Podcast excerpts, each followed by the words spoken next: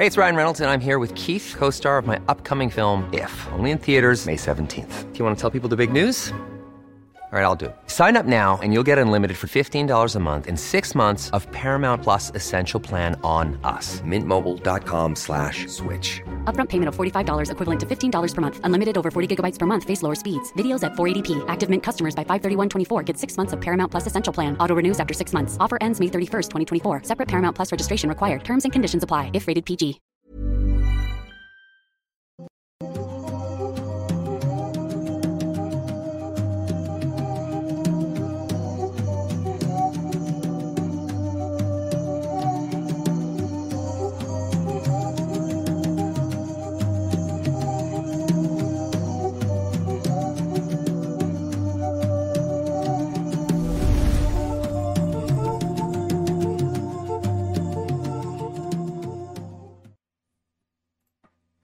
Hola, ¿qué tal? Sean bienvenidos a un nuevo episodio completamente en vivo de Noctámbulos Podcast. Otro viernes más, otro viernesito de Noctámbulos Podcast. Recuerden dejar su like si están viendo acá en vivo, porque si no, eh, nuestro invitado al día de hoy se va a poner muy triste si no vemos que hay una cierta cantidad de gente, pero hay muy poquitos likes. Pero ¿quién es nuestro invitado del día de hoy? Se preguntarán los escuchas que no nos ven Pues y los que nos ven que no saben quién es. Jesucristo que siempre nos acompaña en, en alma y cuerpo y espíritu. Porque Cristo siempre está. Sí, pero además de Jesucristo, tenemos el día de hoy, antes de presentar a Emanuel, presento a nuestro invitado del día de hoy, el señor Ricardo Segura, Ger Dunkelheit. ¿Cómo estás, Ger?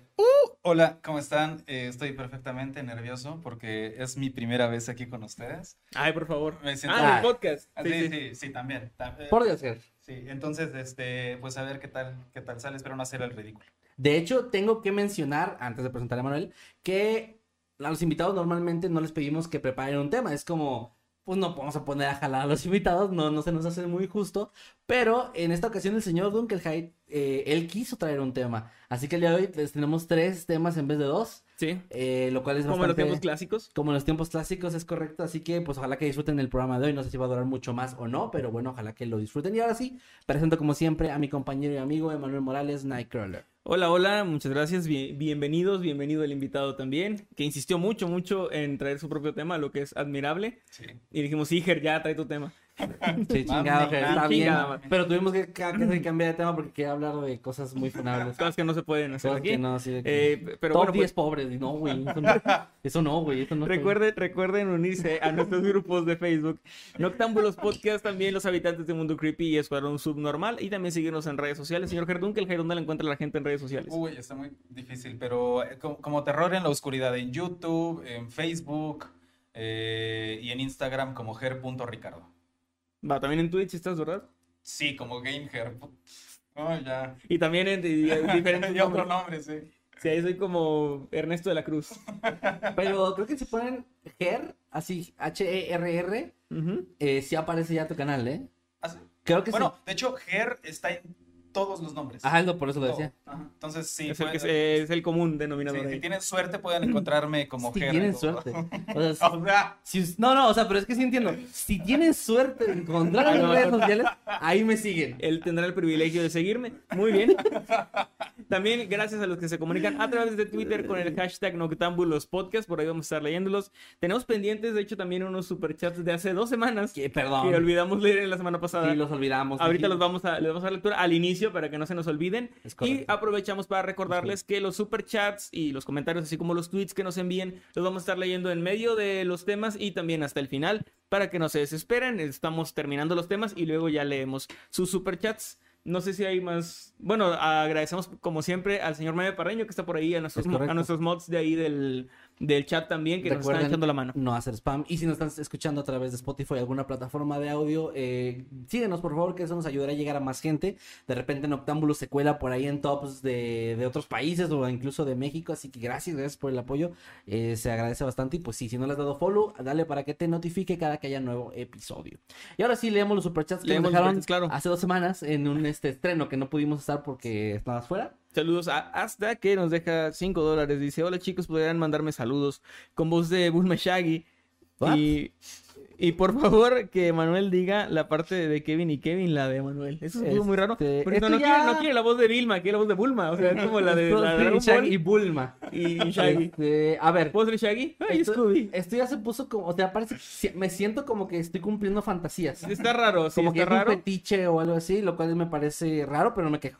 Son 5 dólares. Cinco dólares no- Entonces no, empiezas tú con voz de Bulma, De o de Bulma. Shaggy diciendo lo mismo. No, de Bulma, está bien. Bueno, de Bulma Soy- no me sale, pero es como de. ¡Ay! Soy Bulma, hola. Y yo soy Shaggy. Buenos días, tardes o noches. No, Ah, yo, no, tam- lo yo también- tuyo. Buenos días, buenas noches, amigos. Este, Hola. Eh, ya, bueno. A ver, hasta también tú, o sea. También Sí, nos- fue lo, nos- mejor, fue lo mejor que pudimos Nos hacer. estás exigiendo demasiado. Pero bueno, pasando al siguiente, gracias. Sí, sí, un saludo súper rápido a Nir Ajá. GTZ, que no, no nos dijo nada, pero nos manda 15 pesitos de super chat en aquel, hace dos semanas. Hace Gracias. tomado. Eh, ya ni es fan, de hecho. Eh, No, ya también Mew Harley nos mandó 65 pesos, gracias Mew, y dice, hola, vengo tarde a la transmisión, jaja, pero les dejo un super chat para el próximo video. ¿Cuándo traen invitados? Hasta en llamada. Ay, es mira. buena dinámica, mira nomás. Aquí está el.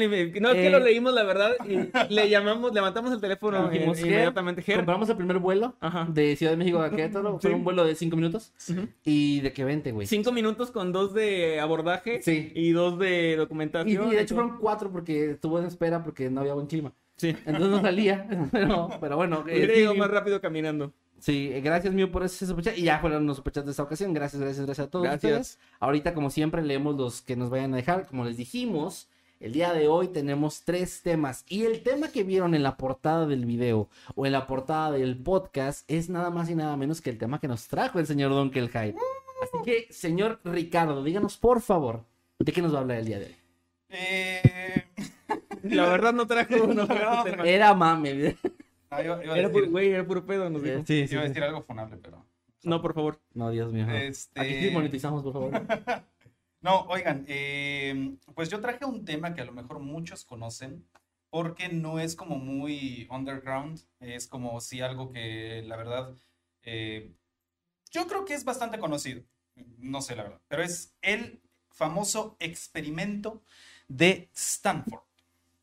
Verán, eh, en 1971 ocurrió un- el inicio de un evento bastante curioso eh, en eh, la Universidad de Stanford, porque bueno, Stanford es una, una- una universidad en California.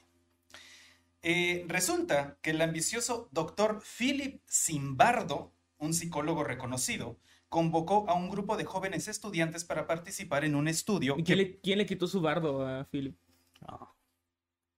¿Ya podemos terminar el directo, por favor? Ya. Ahí va el intro. Buenas noches. Gracias. Vámonos. Gracias. No, ya. Eh, bueno, convocó a un grupo de jóvenes eh, estudiantes para participar en un estudio que pretendía analizar la influencia del poder y la autoridad en el comportamiento humano. ¿ok? Así Ok, inició todo. Esa fue su idea. Ahora, Dijo así de, "Ey, ey, ya sé qué vamos sí, a hacer. despertó, eh, dijo, ay, quiero probar el poder. Sí. Fer, ya sé qué vamos a hacer. hoy", Así, así, así. Sí. Bueno, la selección de prisioneros. Ah, bueno, porque esto se suponía que esto, estas personas se iban a dividir en dos grupos. Que te acerques un poquito más. Ah. se dividían en dos grupos, que eran los prisioneros y los guardias, ¿ok? Eh, lo que hicieron, o sea, lo hicieron todo tan, tan bien que se pusieron de acuerdo con la policía de- de- de- del estado para que fueran por la gente que iba a ser los prisioneros y los fueron a, eh, ¿cómo se dice?, a capturar. Ajá. Entonces, eh, Tal cual como si fueran. Sí, sí, sí, sí. O sea, desde, desde un inicio todo lo, lo- lo quisieron hacer así. Eh, ofrecieron un pago de 15 dólares por día, que en aquel entonces era una cantidad importante, considerable, eh, para los que estuvieran dispuestos a participar en, en este estudio. Eh, se seleccionaron a 24 participantes eh, jóvenes, tenían que ser jóvenes, sin antecedentes penales, sin problemas psicológicos ni médicos, o sea, gente bien, gente bonita, gente bien. Dilo, Manuel, dilo. Dilo. No, no, no. No, dilo, güey. Bueno, este grupo principalmente eh, eran estudiantes universitarios y eh, era como un, un, grupo, un grupo representativo de la población promedio de jóvenes adultos, ¿no? Y bueno, como mencioné, estos 24 participantes son asignados eh, la mitad a prisioneros y la otra mitad a guardias. La aleatoriedad en la asignación de roles fue esencial para, para garantizar que no hubiera sesgos preexistentes que pudieran influir en el comportamiento de los participantes. Entonces, eh, pues eso, ¿no? La mitad fue guardias, la otra mitad fue eh, prisioneros. Ok. Eh, ahora, un experimento así, pues va a terminar mal. Porque lo que, bueno, eso, bueno, en ese momento no lo sabían, pero parece ser que las personas, gracias a este experimento se dieron cuenta de eso, tienden a tomar el rol que se les asigna, pero no solo como en el sentido de, que se lo imaginan, sino de que realmente lo sienten suyo. Entonces, eh, bueno, en el sótano de uno de los edificios de la universidad, Simbardo y su equipo construyeron una prisión simulada. Los estudiantes voluntarios fueron asignados, eh, pues eso, ¿no? Prisioneros y guardias y los prisioneros fueron arrestados en sus hogares por la policía local, lo que ya, les había, había comentado. Eh, la cosa, el problema y lo curioso es que, bueno, este, este mm, experimento iba a durar varios días. De hecho, me parece que iba a durar como dos semanas, ahorita, ahorita lo, recuerdo bien, pero eh, iba a durar bastantito. Pero desde el principio, los guardias comenzaron a abusar de su poder, sometiendo a los prisioneros pues a humillaciones, a castigos injustificados y los reclusos eh, pues se sintieron así como, oye, pues ¿qué está pasando? ¿No? O sea, a ver, mm, también me pongo en el lugar de los reclusos y no estoy esperando a que la otra persona que esté de guardia pues me esté tratando mal. Entonces, eh, pues eso, comenzaron a asumir su rol de subordinados y obedecían a sus captores. y a menudo delataban a sus compañeros para evitar represalias. O sea, de verdad, estaban tomando su rol, pero de verdad, en serio. Sí. Eh, esto escaló muy rápido y a los pocos días ya había violencia y crueldad eh, de parte de los guardias. O sea, ya ellos se sentían con el poder absoluto eh, ya al borde de maltratar eh, físicamente a las personas. Sí, y es bien curioso porque ni siquiera eran, reales, ¿sabes? Es como simplemente se les dio un poco de poder y como que se les subió muchísimo a la cabeza y ahí fue cuando empezaron ya a hacer mierda a, los, a la gente. De hecho, es algo que yo, o sea, yo lo he visto en mayor o menor medida en internet, por ejemplo. O sea, de repente ves eh, gente que está administrando una página de Facebook que luego empieza a tener sus likes y se empiezan como a, volver muy raros. O sea, empiezan a tomar su poder de una manera un tanto extraña. Y también en la vida real, el típico alumno al que ponían a cargo de hacer algo, de apuntar al que se levanta. Y como que ese poder embriaga o no sé, y, este, y esta persona termina pues siendo autoritaria o incluso abusiva con el poco poder que le dan. Así es, así fue. Em, el problema es que las cosas de verdad estaban yendo bastante mal porque los prisioneros eran privados del sueño, eh, mala alimentación y pues ni siquiera les daban condiciones higiénicas básicas. Voy a contarles algunas de las cosas que sucedieron ahí, eh, algunos de los problemas que empezaron a ocurrir en, ese lugar. A ver, una de ellas, la rebelión del día 2. O sea, estamos hablando que solamente pasaron dos, días, y alguna rebelión. Y había una rebelión. Qué rápido. Sí. Descontentos con las condiciones y el trato que estaban recibiendo, los prisioneros del segundo día planearon una revuelta. Bloquearon las puertas de sus celdas con las camas y se negaron a acatar las órdenes de los guardias. O sea, el segundo día. En respuesta, los guardias utilizaron extintores de incendios para dispersar a los prisioneros, desmantelaron, sí, desmantelaron las barricadas y sometieron a los rebeldes a castigos severos, como hacer flexiones o permanecer de pie durante largos periodos.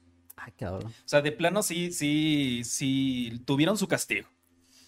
Eh, hubo humillaciones, eh, mientras más avanzaba el experimento y bueno, los guardias más se, ponían así en su rol de guardia, más que nada, más, inquisidor que guardia normal, eh, se volvían cada vez más creativos con la forma de castigar a los prisioneros. Algunos de ellos, de hecho, eran obligados a simular actos sexuales entre ellos Mientras que, bueno, otros eran solamente, bueno, solamente entre comillas, abusos verbales. Ah, bueno. Sí, no, pues, nada. Menos mal. Lo que, me, lo que es, ellos dos me hacen sufrir siempre. Y humillaciones Por favor. constantes también. Ayuda. Eh, Llevas un día aquí, literal, no ni un día. O sea, nos, nos has Le visto ganó a los reos, güey. nos revelaron visto al día 12 2. Nos ha visto 12 horas y ya está haciendo una revolución aquí. bueno, también atacaron su dignidad. Como a mí. No voy a decir más. No voy a decir más.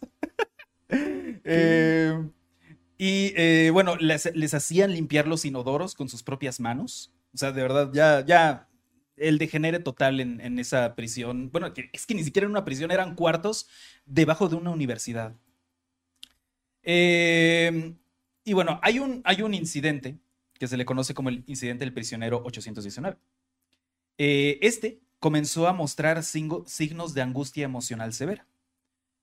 Fue llevado a un cuarto aparte donde continuó escuchando a sus compañeros siendo maltratados. Entonces, pues, lo, lo único que hizo esto fue, eh, pues, empeorar su condición, ¿no? El, prisionero 819 comenzó a llorar y gritar que quería salir del experimento, pero Simbardo, el doctor de, que organizó todo esto, le insistió en que debía enfrentar a sus compañeros y anunciar su decisión de abandonar. Finalmente, el prisionero fue retirado del experimento debido a su estado emocional. O sea, afortunadamente tuvieron tantita decencia de, de- de dejarlo ir, ¿no? Y bueno, eh, en varias ocasiones los, prisioneros intentan rebelarse contra los abusos de los guardias, pero eh, siempre que intentaban hacerlo, los, eh, guardias sofocaban todos estos intentos con bastante brutalidad. Y pues esto es como, o sea, alimentas el miedo de los, eh, de, la- de los eh, prisioneros y la sumisión y bueno, se hace todo ahí un... ex- eh, y es que ese es el experimento justamente, creo que eso es lo interesante, lo bonito del experimento porque ahí te das cuenta, ojalá yo tuviera uno de estos, bueno, tuviera, eh, de- te das cuenta, Apaguen el micrófono ya. te da, déjenme, Para- déjenme. O sea, para eso estuvo chingui chingui que le invitáramos. No, amigo, no es cierto. Sí lo queríamos invitar. No, no, nosotros le hablamos a él. Sí lo queríamos invitar. sí. Este... um, Y ¿qué- qué- qué? Eh, bueno, Que ya tú que... querías también eso. Ah, sí, que yo también quería eso y que, eh, bueno, ya, al final todo se fue al carajo. Eh, el experimento fue un desastre como tal, porque pues ellos, eh, si no mal recuerdo, lo que intentaban hacer simplemente era como estudiar cómo la gente actuaba o, cómo recibía, actuaba y, tomaba los roles que le daban y ver cómo funcionaban con el poder y, cómo funcionaban los reos con, este sentimiento de sumisión y todo eso. Era, un experimento bastante interesante, pero que no le salió bien. Iba inicial, inicialmente iba a durar dos semanas el experimento, pero fue interrumpido tras solo seis días por las preocupaciones éticas y la indignación O de la espérame, todo esto pasó en seis días. Sí. No, pasó en 12 horas. O sea, porque dijiste que hubo varias revoluciones, que hubo Sí. intentos de fuga. O sea, Hubo todo un embarazo, güey. Nació un bebé ahí. Sí, una boda. Una boda. Dos prisioneros ahí. se- Una fuga y luego los volvieron a atrapar. Sí, no estuvo. Sí, así fue. Dos semanas, en seis días pasó todo Sí, eso. Y una ejecución, ¿no? De, Ah, de también, las de sí. silla eléctrica. También. Un, Eh. un hombre que aventaba abejas por la boca. Y bueno, eh, este experimento pues eh, deja una, una cicatriz profunda en la psicología y la percepción pública de la ciencia porque pues de, de- de hecho leí otros casos, nada que ver con esto, pero leí otros casos donde la ciencia, justamente para comprobar eh, cómo funciona la medicina, cómo funcionan ciertos, ciertas, este, ¿cómo se les dice? Ciertas o sea, para analizar a la gente, simplemente para analizar a la gente cómo se comportaría en ciertas situaciones, empiezan a hacer cosas muy, muy raras. Sí. Eh, si en algún momento vuelvo a venir, hablaré de cómo a 100 personas las infectaron con sífilis y, y no les dieron tratamiento y cosas Ah, así. de hecho, muchos de los... O sea, está muy feo que hay un montón de experimentos horribles, muchos de la guerra y eso, que realmente trajeron después avances. O sea, en Sí. sífilis no trajo ni madre, fue algo horrible. Pero había algunos que que de otra forma probablemente se hubieran tardado más en, en Claro. hacer cosas. Entonces siempre está como, eh, hay como una paradoja en cuanto a cuando hay guerras, que dicen que la época de guerras es de las épocas más horribles con mayores muertes y Pero también de las épocas con mayor- mayores avances. Porque, porque los países están al 100% Ah, comprometidos con, con tratar de conseguir la mejor arma o la mejor manera de terminar con el enemigo, básicamente. Es- de cierta forma, es como lo que pasó con el tema de la pandemia ahora en 2020. Sí. Que mucha gente decía una vacuna no puede salir en año y medio. Eso no pasa, pero pues es que acá estaban todos tratando de hacer la vacuna de este mismo. Sí, de no, no, no, es un departamentito por ahí que está es- trabajando. Que bueno, no es que normalmente se quieran tomar más tiempo, pero obviamente no se le dan tantos recursos. No se da No prioridad hay tampoco. tanta gente tratando de darle, como que la prioridad número uno es sacar una vacuna en específico, ¿no? Que igual ex- existe por eso la teoría de conspiración de que no, la vacuna ya la tenían lista desde antes, porque había como estos, estos, esos este, artículos de... Porque tienes ese chip donde ya, donde hicieron que ahora todos lo tuviéramos y ahora el mundo nos quiere hacer creer que es exactamente igual Así a como es. estaba, pero no. Así- Ah, no, no, no. No. No, de hecho, bueno, por ejemplo, lo la que iba- pandemia hizo que se aceleraran muchas cosas. Aquí en. México, aquí en México, por ejemplo, No es que sea algo muchos, bueno. Muchos portales de gobierno ahora te aceptan trámites online, lo que Ajá. era muy raro Es que es no que lo voy. hacían, No es que como algo bueno. derechos de autor. No, bueno, ya. No, no es algo bueno, pero sí es algo que avanza, a fin de cuentas. De hecho, ahorita estaba pensando en el tema de la psicología de un, de un caso bastante también conocido, el de Charles eh, Bonnet, que es el que hizo, estaba estudiando el tema de las fobias. Quería ver cómo nacen las fobias en los seres humanos y tomó un bebé. eh, y le empezó a, empezó a mostrarle cosas, como por ejemplo un perrito que lo acariciara, el bebé lo acariciaba, y de repente le ponía un sonido muy fuerte que lo hacía llorar. Y luego volvió a ponerle al perrito y se da cuenta que el bebé ya tenía miedo. Sí. Entonces, eh, como que él estudió esta parte, que al final es como un tema controversial porque es, Sí, eh, está, está horrible. Está horrible, pero lo que, o sea, como que se tiene este, esta parte de, bueno, es que sí ayudó a que avanzara la, la información, Sí. sí. sí, hubo un avance, pero no es la, la manera, no Claro. es como es algo muy cruel, es inhumano porque el bebé qué culpa tenía. Hubo uno sobre el, el apego materno, donde a un, a un bebé, o creo que, sí creo que era un bebé, que le daban un... Lo ponían con un objeto que simulaba ser su madre, pero era inanimado, frío, algo así. Entonces no generaba ningún vínculo con nadie. Y eso le traía consecuencias No. psicológicas bien cabronas por el resto de su vida. Pero, pero era un experimento, es que también estamos hablando de años 60, 50, donde no había como que muchas regulaciones ni muchos defensas. ¿Qué pasó? Ger? No, no, no, estoy escuchando. ¿Te el yo- sufrimiento de un bebé? Es que estoy pensando en muchas cosas, pero no Ok. puedo decirles. Pero continúa. Bueno, por cierto que, o sea, Jimmy, Little Jimmy, nunca viene, no nos habla, no es para levantar el teléfono, pero ve que hay un invitado que no es él en el podcast y aquí está comentando. Hola ¿Qué Jimmy. El buen Jimmy Ah, pone bebé. Bebé. Hola Jimmy, te quiero mucho. Jimmy, Pasivo agresivo el. Jimmy, es, sí. Jimmy es ese meme de aparece, se vuelve a todo, hace que todo el fandom lo ame, Y se va. Este, se, va, no, no, de, se rehúsa a dar explicaciones, se va. No, saludos a Jimmy que anda ahí en el chat, lo acabo. Saluditos, saluditos. Hola. Hola, ya, ya te Dicen por acá, el, el del apego materno era con dos monitos, dice Nani. Ah, eran dos monitos. Ok, Ok, sí, cierto, es cierto, es cierto. ¿Changuitos? Sí. Sada y coger Ah. riéndose de los bebés. Sí, pero Muy mal. No, No. no en vivo. Digo, no. No, Sí, sí, está lo en estoy vivo. en vivo, güey. Ah. No, no te Ah, ¿no está grabado esto? ¿No lo van a que borrar? no pueden censurar todo lo que decir. No se puede, estás en vivo. Bueno, perdón, te interrumpimos. Ahí, ahí ibas a concluir algo más. Eh, sí, bueno, eh, todo este tema, de hecho, este, este, este tema yo lo conocía por una película. Y es una recomendación final que les quiero dar por si quieren ver cómo fue, eh, o sea, una película basada en este experimento. Es una película alemana basada, eh, bueno, en el experimento. Que, Ah. es- que se- que por cierto se llama, se que llama, luego, que el- ese experimento que luego inspiró una película, por cierto. que se llama El Experimento, no es broma. O sea, lo pueden encontrar, eh, no sé si, en- o sea, se, ¿puede- ¿se puede escribir ahí? Que No. Ah. Bueno. A ver, que ya estoy haciendo muchas cosas como producción, ya no puedo hacer más. Bueno, no es complicado, es Das Normalmente Experiment. no haría eso, pero necesito tomar una llamada. ¿Me repiten? Ah, Ok. claro, sí. Bueno, esto se va a Por cortar. fin se fue. No, estamos en vivo. Ah, Estamos, bueno, no para los de Spotify o otras plataformas, pero tú entiendes. Este, bueno, se llama el experimento, ajá. se llama El Experimento, es una película alemana, se estrenó en el año 2001. Eh, para más referencia, la película fue dirigida por Oliver Hirschbiegel. Y eh, bueno, poco más que decir. Simplemente es, está basada en este, en este experimento. Véanla, es buenísima. Es una película muy, muy, muy buena, muy bien hecha y que realmente eh, creo que retrata bien el cómo fue este, este experimento de Stanford. Excelente. así concluyo. Muchas gracias. Ya te vas. no, espérate. Este, llamado Cario solos y te vas.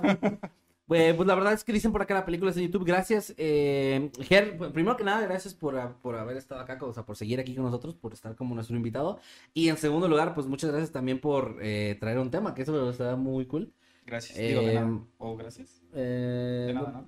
Bueno, pues me puedes decir gracias o de nada. es- Bueno, gracias por invitarme. Ah, bueno, sí. De nada por el tema. De nada, de nada, de nada porque me, me dejé invitado. De nada porque me dejé invitar. What the fuck, la voz de Ger suena súper diferente. Hola, ¿cómo están? Esa es la, la verdad, es que es la voz de Ger sin filtros, amigos. Esta es mi voz sin filtro. De hecho, ya le acaban de quitar el filtro a- Sí, ya, al ya. micrófono. Ya, a ver, ahí está. ¿Pu- ¿Puedes activarlo otra vez? A ver, Ahí, ahí está, perfecto. Bueno, es como medio filtro. medio filtro. Yo sigo su canal y lo recomiendo. Gracias, gracias.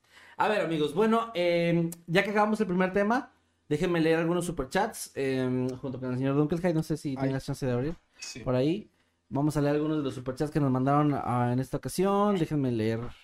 Eh, muchas gracias. Dicen que, que Ger se acerca al micro porque escucha despacito. Ah, despacito. Hicimos pruebas de audio. Eh, escuchas despacito. Oh. Hicimos pruebas de audio antes de empezar, así que todo debería estar bien. Si Ger tiene Es que- buen- Hola. Manuel tiene la consola cerca que le mueva. Sí, quieren que le. Pues dicen que está A bajito. ver. Dicen acá, eh, Dantibus dice. Ah, bueno, no dijo nada, pero actualizó la membresía a Habitante Onírico. Muchas gracias, Dantibus. Un abrazo, Gracias. hermano. Gracias, gracias por el apoyo de verdad. A ti y a todos los miembros que están apoyándonos por acá, gracias. El Freaky Fit nos manda 65 pesitos y dice: Ger, por favor, danos aunque sea un megapíxel de pectoral. Un megapíxel. Ger, ya te seguí en todas sus redes. ¿no? Ah, sí se los dio. Para los que estén, para los que solo estén en audio, el señor Ger Duncan sí mostró. Acabo de mostrarles. este- Varios píxeles. Varios, Varios píxeles. píxeles. Eh, Manuel, ¿sí estás listo? Para? Estoy, estoy viendo, ¿Qué continúen, por favor. que- bueno, Es que Vas. no, no sé, ¿en cuál van? Más que sí. Ah, Masquetsimi, eh, Tobicito nos dice, buenas noches, señores, señor, señores. Ger, salúdame con voz cachonda, puercota sensual. Hola, Toby. ¿Quieres...? Bueno, mejor ya no. Ya, luego te digo, ¿qué quieres? Luego te ofrezco es, cosas. Que es por cotas sensual y segura. Sí. Ok, un saludote a las pompitas, a mis pompitas que están por aquí, que te mandan un emoji con una carita así con un corazoncito Súper súper como feliz. no están cerca de las pompitas de madre. ¿Cómo no? Claro, están aquí con, un- con- con están ojitos, temblando. con ojitos de corazón y nos mandó 12 pesitos. Muchas gracias, mis pompitas. También un saludo. a- ¿Ya dije lo de Antibus? Eh, no, Dantibus hace rato actualizó y te Ah, llamando. ok, pero ya tenemos su mensajito que dice: Oli, ¿me podría mandar un saludo con voz de narrador, el guapo y más que. Ah, me mandó la A ti, chica. a ti no, güey, tú no. Dice que tú chingues a tu madre. A pesar de que puso Dantibus como referencia, supongo, en el auto. No sé. Sí, supongo que Bueno. Claro, cómo no. Este, hola, hola, ¿qué tal? Dantibus, con voz de narrador. Ah, vas a tener que Diré ser- que tengo baja autoestima por asumir que yo no soy el guapo, pero pues no, no soy. Vas a tener, no, pues es la verdad, güey. O sea, si hubiera dicho el guapo y Nightcrawler, pues yo sabía que no es para mí. Eh, ¿sí ¿Sabes el saludo de Mundo Creepy? No, claro que no. Buenos... ¿Ese? Sí, a ver. Ay, Pero voy, a Aparte que- lo pone poner mi saludo. Voy a quedar mal. Como narras tus videos. Buenos días, tardes o noches. Les saluda su amigo Gerdunkelheit. Y su amigo Masketman. Y ese es un saludo. Y este es un saludo para Tantibus. De parte de los chicos de Mundo Creepy. No, ya te mamaste, ese ya no va a ir. Pero. Ger no ha visto un video nuestro en su vida. No, ese se lo sabe, güey. ese se lo sabe. Sí, sí me lo sé. Pero bueno, a ver, eligio ilegítimo de Michael Scott, que buen username, Ay, me mandó bueno. 5 dólares, gracias. Y dice, ¿me puede mandar un saludo con voz de narrador de fútbol? ¡Claro que sí! ¡Saludetito! Ahí está. Le Eh, mandamos un saludo. No sé qué más dije de los de sabroso, Es que no, es que no, es que no me fue. Pendejo, pendejo. Es que No, eh, no es. eh, esa es, sí, es el perro Bermúdez. Ajá. Eh, ¿Uno más? ¿Uno más? Porque como que ya Sí, tenemos claro que sí. A Silver Ferret, un saludo que ya lleva siete meses como habitante infernal. Dice: Hola, saludos desde Argentina. Un saludo desde Argentina, desde México. Saludos, Silver Ferret. Y también Jimmy por acá dice, Ger penudo. Así dijo. Ay, ay, Jimmy. Así dijo, así dijo. Jimmy, por favor. Que eres muy penudo. Aquí no. Eh, Jimmy tiene celos, dicen por acá. Vamos a leer un par de tweets, ¿no? Antes de, Sí, Antes de pasar al, al siguiente tema, que es el tema del señor Emanuel. Claro que sí. Por acá, por ejemplo, Sandra eh, dice, hashtag Noctámbulos Podcast, he cambiado esta Jimmy. Por cierto, el episodio 130 no está en Spotify ni Amazon Music. Señor Manuel, ¿nos puede explicar por qué razón no está el episodio 130 en Eh, sí, hubo un problema ahí técnico que fue que olvidé subirlo. Entonces lo voy a subir. Para los que no sepan, nos toca hacer una miniatura y subir el episodio, un episodio a cada quien. O sea, el de la semana pasada le tocó a Manuel la miniatura y subir el episodio. Esta semana me toca a mí y pues bueno, eso fue lo que pasó. A ver, Básicamente. no De hecho- linchen a Manuel, a mí me ha pasado también. A veces no es mala onda, pero a veces No, no linchen a Manuel y fuera de la de pendejo, ¿por qué no lo no, no linchen a Manuel. Funen lo que es Ah, mejor. bueno, sí. Funen lo que es mejor. Con el hashtag Noctámbulos Podcast, ¿cómo no? Eh, también está acá el fantasma de Calaverín que dice hashtag Noctámbulos Podcast, miles de años y cientos de registros históricos para estudiar el comportamiento humano y se les ocurre poner una bola de pubertos a simular una prisión para investigar esa mamada. Así es. pues bueno, Emanuel, ¿quieres leer alguno? Sí, aquí eh, María Ortiz, con la gestión que los podcasts, dice, yo escuchando lo de que hacen, lo que hacen los guardias, enloquecieron de poder, y pone la, la escena esa de enloqueció de poder de los Simpsons. Claro Han sí. intentado enloquecer sin poder, es muy aburrido. Nadie Nadie, te hace caso. Y también Edna Nayeli que dice, Ger, aléjate del sótano si te invitan a verlo, diles que no. Ah, con razón. Este, Ahorita te lo vamos a mostrar. Para acá dice Tania, super otro podcast e invitado. Y Nani dice, acá viendo el podcast junto con su mayor fan que, ay, la gatita de Nani, o gatito, es gatito, o ni gatita. Bueno, no Qué voy a bonito. su género, pero el gatite de Nani, le gatite de Nani, Le nos, es fan de nuestro podcast, Oh, güey. qué hermoso, qué, hermoso. Qué bonito. Y bueno, un último que leer, Emma. Sí, claro que Juan dice una vez más aquí en vivo de Noc- po- viendo Noctámbulos Podcast, me puede mandar un saludo para mí y mi mejor amiga Yesenia, diciendo que la quiero mucho. Claro que sí, un saludo para ti, Juan, y para Yesenia, a quien quieres mucho. Ah, muy bien, entonces con eso pasamos ahora sí, amigos, al segundo tema de esta noche. Les recordamos que hoy tenemos tres temas, qué hermoso. Y pasamos con el señor Emanuel Morales. ¿Estás listo? ¿O hago o remo más? Vamos a pasar con el señor Emanuel Morales, o mejor conocido como Nightcrawler, a quien por cierto pueden encontrar en plataformas de audio para escuchar su música, su disco Entre Quimeras, que ya está disponible desde septiembre del año pasado, con unos grandes éxitos como Mágica. Si tú no. ya, ya puedo. Eso ni es del disco. Ah, pero sí, es cierto. bueno, pero también está. Y, y es, Eh, es de los mayores éxitos. Sí, también está por ahí en yo Spotify. dije Y bueno, diga. estoy listo, por cierto, para que no, por, si- por si hay alguien ahí eh, preocupado, todo bien. Estoy esperando buenas noticias, de hecho. Por Oh. eso, por eso Ah, yo lo llamada. mencionar por si acaso. Pero no, no, todo chido, todo chido. No se preocupen. Son las noticias que creo que son. Sí, pero aún no. Ah, ok. O sea, solo fue como el- una de que, ah, es que hace rato me dijeron que a lo mejor, pero luego dijeron que no. No, ok, bueno, sí. Bueno. Ya, dejémoslo ahí. Este. Estaba esperando esa llamada. Muy bien. Ay, güey, moviste la cámara. Bueno. ok, hoy, hoy les traigo Pues, como, Sí. Ah, como teníamos invitado, como ustedes recordarán, en los inicios Noctámbulos tenía también tres integrantes, como ahora que hacemos tres a partir de este momento. Hola. No, no es cierto. No se, no se puede. Señor Cartoon Caja no vive en esta ciudad, sino con todo gusto. Pero traíamos temas un poquito más, más cortos, precisamente porque éramos tres personas. es correcto. Entonces, haciendo honor a eso, quise traer yo un tema muy largo. No, no es cierto, quise traer yo Que me vale tres, tres temas bastante cortitos que a mí me, me gustan, o sea, son como temas interesantes, pero de esos que de repente no quería traer o no podía traer porque se cuentan de una manera un tanto rápida, entonces mm, me gustó el, el formato y el momento para poder traer tres pequeños misterios que se me hacen muy interesantes. Venga. Esos son misterios de todo el mundo, bueno, son solo tres, así que no de todo el mundo, pero de tres lugares en el mundo. Es como cuando dicen eh, gira por la República y es Monterrey, Guadalajara, Monterrey. México, Guadalajara. O sea, sí, todo el mundo. Básicamente. Eh, América, Europa. y ya. Y lo primero que les traigo es algo que, que yo realmente desconocía, pero lo leí y se me hizo muy interesante. Se trata de los pasajeros fantasma en las Filipinas. Al leer este título, yo me imaginaba que había ocurrido, como en otros casos, algún accidente a partir del cual empezaron a ocurrir apariciones de pasajeros, ya sea en autobuses, aviones, eh, cualquier tren, no sé, cualquier lugar donde haya pasajeros, ¿no? Sin embargo, me pareció más interesante cuando continué leyendo y me di cuenta de que este es un fenómeno muy extraño que se ha reportado en las carreteras de todo el país, de todo Filipinas, y de esto desde hace décadas, de lo cual no se tiene una explicación, no se sabe por qué sucede, pero según los informes, los conductores de los vehículos públicos o del transporte público en general se encuentran comúnmente con pasajeros que suben a sus rutas casi siempre durante las noches, aunque también puede pasar a plena luz del día. Esos pasajeros solicitan el viaje y suben junto a otros pasajeros o a veces cuando el, el transporte está completamente solo. Eso es algo que me llama la atención, que no tiene que ser de noche, no tiene que ser en un lugar solo, puede haber más pasajeros o no. Y eh, a- la, la diferencia, porque también no tienen nada extraño, son pasajeros comunes totalmente, que se ven de carne y hueso, personas totalmente distintas entre sí, es decir, no se tiene este registro de por tal lugar se aparece una viejita Ajá. o en tal sitio hay un joven estudiante o alguien que carga una mochila, no sé. Son personas que tú ves variadas como cualquier como en cualquier lugar o cualquier ciudad. Sí.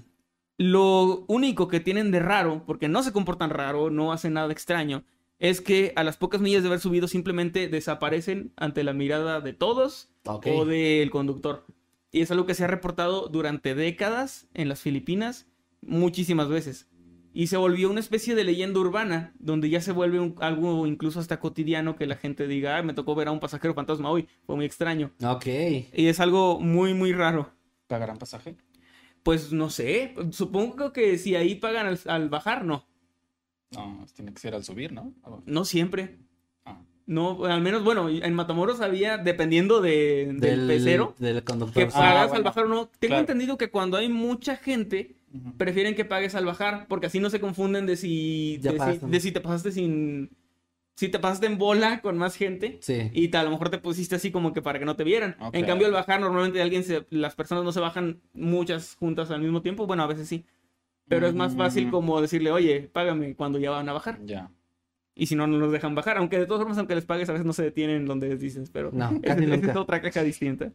Ok, pero oye, está muy interesante ese misterio porque, o sea, me, me llama la atención que normalmente en este tipo de leyendas es justo como tú decías, una característica especial, ¿no? Que Sí. es, o sea, una viejita, un niño, una mujer, etcétera.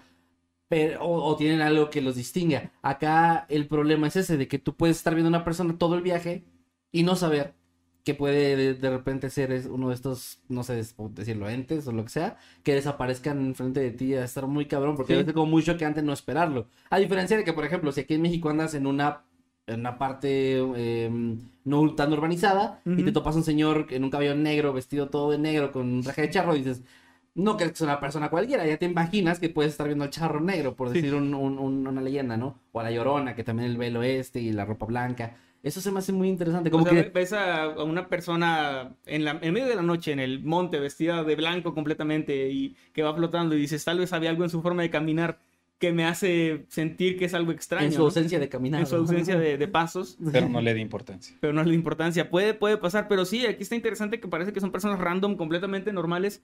Y por ello han surgido varias teorías, más allá de la típica de que sean fantasmas. Ajá. Hay algunas personas que creen que en Filipinas o en ciertos sectores pudiera haber como uno de estos lugares de convergencia donde dos dimensiones se encuentran. Ah, O sea, que ah, sean como, re- que sean como reflejos de, Sí. de gente real, pero que vive en otra dimensión y que, y que ellos no se dan cuenta de que están pasando a la otra y luego vuelven y probablemente sin consecuencias. Mm. No sé, tal vez esa persona de repente está ahí y ve como que "Mm, yo venía con pasajeros distintos a estos. Bueno, en fin. Es una de las teorías que me pareció muy Está interesante. interesante, está, está chida. También hay otras un poco más aburridas que hablan de eh, mala percepción de los de los operadores, No o sea, que pudieran haber visto como No, que- no son fantasmas, yo creo que son- bueno, puede ser que pudieran haber visto mal, haber contado mal a No su creo. pasaje también.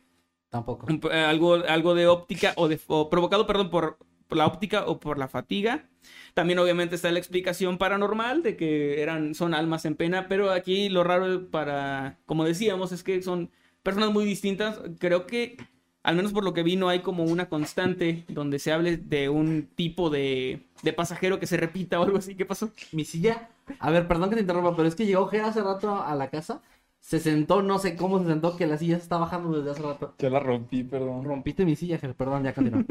es que de repente nada más me veo bien chaparrito así y me voy. Perdón, perdón. Y pues bueno, no hay realmente una explicación para esto, no se sabe qué es lo que lo provoca, pero desde hace décadas en Filipinas se tienen pues muchos testimonios de avistamientos de estos pasajeros fantasma. Está se me hizo muy interesante, Sí, como les dije, es un tema como súper cortito, pero se me hizo muy interesante. Me Por cierto que una de mis tías tiene una anécdota de algo así. Ella en un momento trabajó en una fábrica, pero recuerdo que contaba que salía muy tarde. O sea, le tocaba a veces ya salir después de la medianoche. Tomaba un transporte que era como especial que estaba ahí siempre esperando afuera de su trabajo, pero por el lugar donde vivía ella era de las últimas o a veces la última persona en bajar. Entonces ella también ya conocía al, al operador, es de esos donde siempre es el mismo, ¿no? Entonces ya todos los trabajadores lo, lo conocían y todo. Y ella cuenta que en una ocasión se estaba medio quedando dormida, que eso es un factor. O sea, por, para decir que puede o no ser paranormal. Ajá. Estaba ella en- hasta la parte de enfrente ya para esperar a bajarse y solamente como hacer ese movimiento típico de, de que te agarras así, ¿no? Y nada más te bajas. Sí. Sí. Entonces estaba ahí y se da cuenta de que hasta la parte de atrás hay un señor que no se ha bajado. Y dice que tenía el traje como, como de trabajador, o sea, como una persona también de... Ya ven que tienen como una especie de chaleco, como uniforme. Entonces estaba ahí y ella pensó así de, ah, bueno, pues todavía falta otra persona que, que baje, ¿no? Después, cuando llegó el momento de que ella iba a bajar, se levanta, no sé si le paga el operador o no, o sea, en ese momento. Y cuando voltea y se está bajando, se da cuenta de que está completamente vacío el, el autobús. Entonces, ella en ese momento se queda como que, bueno, no sé, a lo mejor como se estaba quedando dormida pudo bajar antes, pero Ajá. dice, que según ella, no se durmió en ningún momento, Ok. o al menos no se dio cuenta. Y le preguntó al otro día, al chofer, que era el mismo, si se acordaba o si había visto él a otra persona además de ella. Y le dijo que no, que ella fue la última persona en, en bajar y que antes de ella habían bajado otras personas que siempre eran las mismas en los mismos lugares. O sea, no había otra persona realmente ahí. ¿Y tu tía le contó lo que Sí, vio? sí le contó. Qué mal pedo que te cuenten que, Es tu- que- que en tu camión se aparece. Es que ella dice que se quedó como con esa duda y que sí, o sea, sí se quedó como muy de, ahí le voy a preguntar. Ajá, sí, sí. este, y el, el chofer dice que le dijo que no, pues qué raro, como que a lo mejor sí se asustó, pero tampoco le dijo de, ah, sí, es que aquí se aparece. O sea, no. Simplemente se quedó como una anécdota, pero cuando yo era niño me daba, me daba mucha cosita esa, me daba mucha cosita esa historia. Señor, ya todos- no, muy buena anécdota, la verdad. Qué chido, qué chido, qué chido. Se resbaló mi tía así con la pipí, la pipí que había en el suelo. Y Eh. bueno, ah, perdón, sí, es cierto, sigo yo, sigo yo de nuevo. Sí, pues sí, güey. La costumbre. Pero aparte la costumbre y no dijiste nada, ni siquiera diste pie a la otra No, me, me persona. quedé así como que... Así como satisfecho de lo que dijiste, ya. ya. Y bueno, Lo logré. el segundo misterio cortito que les traigo hoy. ¿eh, ¿Te gustan así? Cortitos y misteriosos. Sí. Muy bien. El segundo misterio que les traigo O es largos de- y complicados. Nah. No, No, es el de la, la. Isla Bermeja. No sé si han oído alguna vez de la Mm. Isla Bermeja. No, no, no. Bueno, ese es algo situado supuestamente aquí en México. Oh. Es una isla mexicana y es uno de los misterios de geografía. Eso es algo medio nerd, pero es un misterio geográfico muy interesante. Se supone que esta isla se encuentra en el Golfo de México al, al noroeste de Yucatán, cerca de la península de Tiburón. Uno de los primeros mapas en los que aparece esta isla data de 1535 y de ahí en adelante siguió apareciendo en mapas eh, pues sí, cartográficos, se dice, ¿no? Bueno, los mapas Mm. de, generales, ¿no? Donde aparece tierra, mar, todo esto. Y algo que es- resalta es que durante el siglo XVII, XVIII, XIX siguió apareciendo en todos los mapas como un estándar hasta mediados de los años 40, cuando se volvieron a hacer inspecciones y se dieron cuenta de que esa isla no existía, o al menos no estaba donde decían que estaba. En un principio se pensó que podía haber sido un error de cálculo de los cartógrafos y que la isla pudiera estar por ahí, pero a unos kilómetros de distancia, es decir, no exactamente en las coordenadas donde se creía.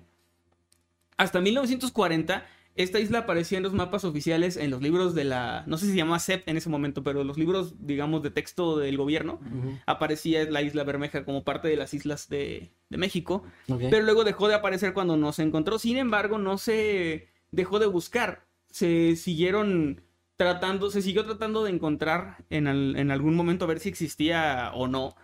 Y las exploraciones daban con la conclusión de que realmente no existía o no había rastro de que hubiera existido. Y eso dio pie a muchas teorías que en un momento más les voy a contar. Fue en 1997, cua- 97, perdón, cuando la Secretaría de Marina del Gobierno de México envió un buque oceanográfico para corroborar de una vez por todas si es que estaba o no estaba ahí la isla. Y pues se dieron cuenta de que no, no había absolutamente nada. De hecho, si tú buscas, es un dato muy curioso, si buscas en Google Maps el punto donde se encuentra, hay un signo de interrogación ahí. Ah, no manches. De que no, no se sabe, o sea, es ¿En como que no hay nada, Maps pero en Google Maps. Ah, qué chingón. Si lo buscas, ahí está. Así es la bermeja. Ajá. Ahora, hay varias teorías sobre esto, sobre si es que existió o no, porque también se tienen registros de supuestamente actividad ahí, como actividad pesquera, o que hubiera en algún momento gente que llegó a visitar la isla. Pero, pero no se sabe si son correctos o no, o si estaban en una isla distinta. Pero es que también esa es otra duda. ¿Hay una isla suficientemente cerca con la que la pudieron haber confundido? Suficientemente cerca, no. Es que ese es el punto, ¿no? y Porque... también, Perdón, pero es que, por ejemplo, en el tema del mar tengo entendido que sí se... Sí suelen tener, eh, por ejemplo, se guían por también cuánto tiempo hacen eh, navegación, etcétera. O sea, como que siento que encontrar una isla, ponerla en el mapa, así que la corrobore, la existencia la corrobore muchas personas, y de repente no haya nada ni siquiera Ajá. cerca, es muy extraño porque, pues en el mar se manejan mucho por esto, o sea... Los mapas tienen que ser lo suficientemente precisos para que calculen bien sus viajes y no se pierdan los barcos. Sí. Digo, no soy un experto ni mucho menos, pero tengo entendido que es un tema que tiene como un cálculo bastante preciso. sí, o debería tenerlo. O debería tenerlo, pero vaya, es, es curioso que aquí no... Es curioso, ¿no? Es que justo ahorita que dices eso, se me hace bien chistoso que a lo mejor nada más fue como que se le fue la pluma. Ajá. Porque es que me- ahorita me puse Esa a es una de pensar. las teorías, ahorita, Sí, ahorita la vemos. me, me pongo a pensar que eh, en la antigüedad, si un vato se, de- de- un vato que hace de, que hace mapas y es famoso Decía por que hay eso. una isla. Exacto, pone ahí un circulito y dice, ah, yo quiero que aquí haya una isla, la gente se lo va a creer y, y seguramente si no la encuentran va a decir, no, pues a lo mejor me equivoqué de camino o algo así, Ajá. cuando en realidad se lo inventó un vato. Entonces, Pero y el tema de la actividad de pesca y de que supuestamente había gente que la había visitado. Mentirosos. A la madre. o- o Güey, gente- este güey es muy bueno desmontando Eso teorías. también, se guiaban por mapas tal cual o por las estrellas. Ajá. Pudieran haber dicho, bueno, estamos aquí en la isla Bermeja y haberse ido a un lugar que era distinto. Pues sí. Pero, pero no sé, una de las teorías es esa precisamente, que hubiera sido un error cartográfico y que simplemente los mapas posteriores no fueron de personas que hayan ido a, la- a corroborar nada, simplemente se copiaba este mismo error una y otra vez Me- hasta que en algún momento se fue a corroborar y no existía. ¿Me puedes recordar el año en el que se dieron cuenta? Por ahí de 1940 y tantos, Ok. este, se dieron cuenta, sí. Te pregunto esto porque hay gente comentando, yo también había pensado inicialmente, antes de escuchar ese dato, eh, en la idea de que se pudiera haber hundido la isla. Esa es otra teoría. Bueno, Ajá. y yo el problema que le veo personalmente es que cuando, o sea, eso sí pasa, las islas se pueden hundir y volver a salir, pero eso toma demasiado, demasiado tiempo. O sea, ni siquiera creo que son cientos de años, estamos hablando ya de miles de años o más, tengo entendido, para que una, una, un pedazo de tierra como una isla se, se Ujú. salga a la superficie o se hunda. Al grado de no ser viciosa, de que ya no se pueda ver, Pues que no se pueda notar que está ahí. hay, hay una teoría que dice eso, que pudo haber sido arrasada por un huracán o algún, algún desastre natural que lo hubiera deshecho, porque quienes la describen o, o los documentos que hay, se habla de que era una especie de banco de arena gigante. Ah. Es decir, que, Mm. que más que tierra sólida era como mucha arena que sobresalía y era una isla grande, Era así una... pero que con Club- el, con el aire, Club de fans de Snyder, así. ajá, algo así. Era un banco de arena. Pero con el, con el aire, el viento, el agua pudo haberse deshecho de una manera no tan lenta. Ok, ok, ok. Esa es otra de las teorías que yo a mí las dos me suenan bastante plausibles, tanto que se haya Sí. hundido o también por el cambio climático, dicen lo del todo ese rollo. Pero pero esto que se haya que se haya perdido de esa manera o que haya sido un error cartográfico que simplemente se empezó a copiar hasta que alguien fue a corroborar y dijo un momento, aquí no hay ninguna isla. Oye. O aquí no dice nada de los borbotones mientras hace un día. Sí. Es peligroso porque imagínate de que, bueno, vamos a descansar en esa isla porque nos estamos quedando, no sé, sin combustible en el barco, ¿no? No. Que no les pasaría... O sea, de todas formas en la isla no había cómo cargarlo, pero es un ejemplo de que llegas y no hay nada, así sería peligroso. Por acá está diciendo meme, el güey, el güey que puso como un mujer dice de que, que lo pusiera él en el mapa, dice, voy a poner aquí que hay una isla y en muchos años la gente se va a paniquear cuando descubran que no existe. Soy tremendo. Harán un podcast debatiendo este Ah, van a tema. ver, tres pendejos en un podcast hablando y diciendo, oye, a lo mejor desapareció. Otra, otra de las teorías, que es un poco más conspiranoica, es que se pudiera haber tratado de una estrategia del gobierno estadounidense el volar esa isla o el eliminarla. Y, y hay un buen sustento. A ver, a ver. Es que por ahí, este... eh, ay, no anoté el número. Por el- me parece que era en la década de los 70 Se dice que la, que la isla pudo haber sido dinamitada por la CIA, ya que eh, la ubicación de esta isla coincidía con unos tratados para que Estados Unidos y México se repartieran los hoyos de Dona. Se llama, no, no es este, no es albur. que básicamente eran pozos petroleros. Y de, si México tenía esta isla, su, digamos, porcentaje, no sé cómo se dice eso. O sea, hay una distancia marítima desde tierra que le pertenece al país. Ajá, sí. y sí. si esta isla existe, tenemos más porcentaje. Ah, y si no existe, tenemos menos. Y justo por ahí estaban estos yacimientos Oh, petrolíficos. bueno. Entonces, bueno. si esa isla no existe, este territorio es de Estados Unidos y no nuestro. Malditos yankees. Entonces es como esa. Le niegan la visa. Entonces es esa, esa es una teoría también que pudieron haberla destruido. a- Es una isla en medio de la nada, o sea, como Claro, muy claro. difícil que alguien se dé cuenta de que de repente ya no está de un día para otro. Tampoco estaba muy cerca de rutas comerciales o muy frecuentes. Entonces sí era en teoría fácil poder dinamitarla y, y hacer que ya no estuviera. Wow, ahí. ok. Está buena esa teoría, me gusta, me gusta. Y eh, bueno, la Isla Bermeja pues sigue siendo un misterio sin resolver hasta el día de hoy. Y pues un enigma muy fascinante para los geógrafos y pues también para, para la gente que conoce la, la historia. Para nosotros. Para nosotros también, sí. Excelente, excelente, muy buena, muy buena. ¿Te falta una más? Sí, es falta la tercera. Venga. Eso me hizo muy interesante. Esta viene de, nos vamos desde México hasta Francia. Esto, eso sí, la, la tierra de Gerdun Perdón, que el high del francés. Solo era para agregar emoción. Ah, Bueno, hoy les voy a hablar de la bestia de. ¿Cómo se pronuncia? Givaudan. La bestia de Gebaduán, tal como lo dijo. tal como lo dijo. Este, bueno, esta es una criatura legendaria, aunque se supone que no es tan legendaria en el sentido de que, Ah. de que hay varias pruebas de que, de que, de que no va a salir en leyendas legendarias. Puede ser. Saludos a leyendas legendarias. solo en leyendas. Ajá. Se, se cree que esta criatura habitó la región francesa de Acá, acá, acá. Givaudan. en el siglo XVIII entre 1764 y 1767. Givaudan. Según, Vaya. según los informes de la época, la bestia era un animal que medía unos dos metros y medio, más o menos, de longitud, y que tenía un cuerpo musculoso, un pelaje grueso y una cabeza similar a la de un lobo. ¿Lo está describiendo el señor Hernunkelheit? Claro, porque con su característica cabeza de lobo, Y su cuerpo musculoso. es su cuerpo musculoso y peludo. Bueno, un poco. Aunque su comportamiento no era el típico de un animal común. La bestia causó un gran terror en la región, ya que se dice que atacó y mató entre 60 y 100, entre 60 y 100 personas. En su mayoría siendo mujeres y niños, de hecho. Otros dicen que las víctimas, de hecho, fueron muchas más, estimándolas en 210 ataques. Y de estos, siendo 49 los heridos y los restantes los que fallecieron. Se dice que 98 de las víctimas habían sido parcialmente devoradas, lo que era bastante horrible de encontrar para, o sea, cuando los encontraban los encontraban destrozados, semi masticados. Y además regularmente se encontraban los cuerpos eh, decapitados. Era algo bastante común. Las víctimas, por lo general, eran personas que eh, se encontraban caminando por los campos y senderos de la región cuando desaparecían. La mayoría de estas víctimas habían sido también mordidas en el cuello. Era algo que, que también era muy característico de esta bestia, que también es muy característico de los depredadores en general Sí. de atacar el cuello primero. Esto sugeriría, porque si- bien estaban algunas semicomidas, se sugería que este depredador no atacaba tanto por alimento o por hambre, sino más por placer. Que Ah. era un animal que cazaba por diversión más que por alimentarse. Era un porque gato. arrancaba algunos trozos de carne, pero realmente no es como que se comiera a las personas. Ok, ok, ok, ok.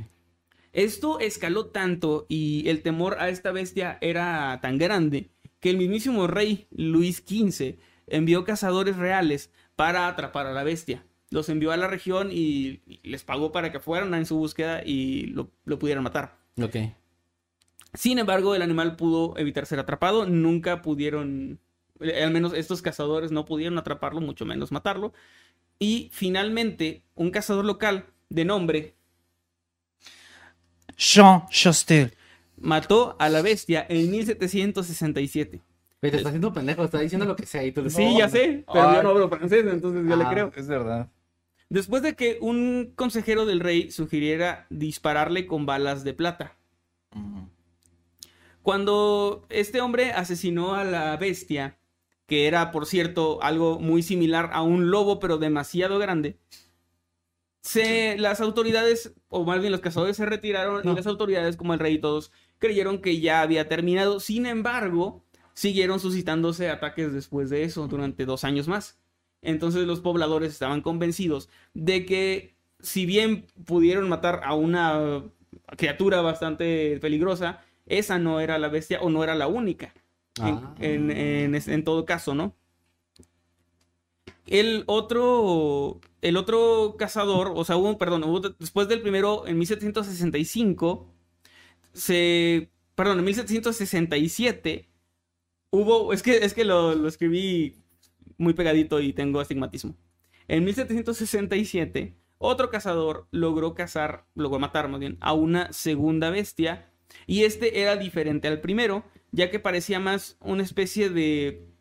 O sea, se parecía más a un perro lobo, pero con características, distintas al anterior. Después de que él asesinó a esta bestia, ahora sí, los ataques cesaron. Por lo que se cree, hay varias teorías, que eran dos bestias, porque el otro sí era como un lobo mucho más grande de lo normal, o que esta fuera como la verdadera, y que el otro fuera un lobo muy grande, pero que fuera inocente. Muy También se grande. Lobos, pero no tan grandes. Eh, y bueno, después de que este animal fue batido, los ataques cesaron y después de ahí se convirtió en una especie de leyenda esta bestia, ya que realmente nunca se supo a ciencia cierta, pues qué era, y en especial porque por la época no había tampoco como tantos registros. Existen varias teorías, la que ya les dije de que pues eran simplemente animales salvajes que por alguna razón eran demasiado grandes, aunque también durante un tiempo se llegó a sugerir que pudiera tratarse de un hombre lobo o de un híbrido entre un lobo y un perro, pero yo no creo que eso fuera tan grande. O sea, un lobo y un perro de hecho sería menos agresivo probablemente que un, que un O lobo. más chico que un lobo, supongo. Más supongo. También se hablaba antes de que fuera casada de que pudiera haber sido un tigre o incluso un hombre disfrazado, una especie de asesino serial.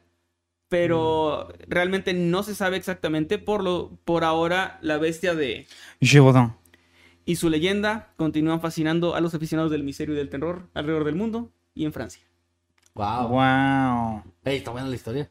Sí, me Pero, mucho. me- vaya, me gusta que se metieron las autoridades de la época, en este caso el rey. Ajá. Este, como que le tenían miedo. Sí, o sí, sea, llegaron a un punto donde había muchos ataques y eso. Es que siento que es como si actualmente un presidente ya empezara de que tenemos que cazar a esta criatura. Sí, que a luches.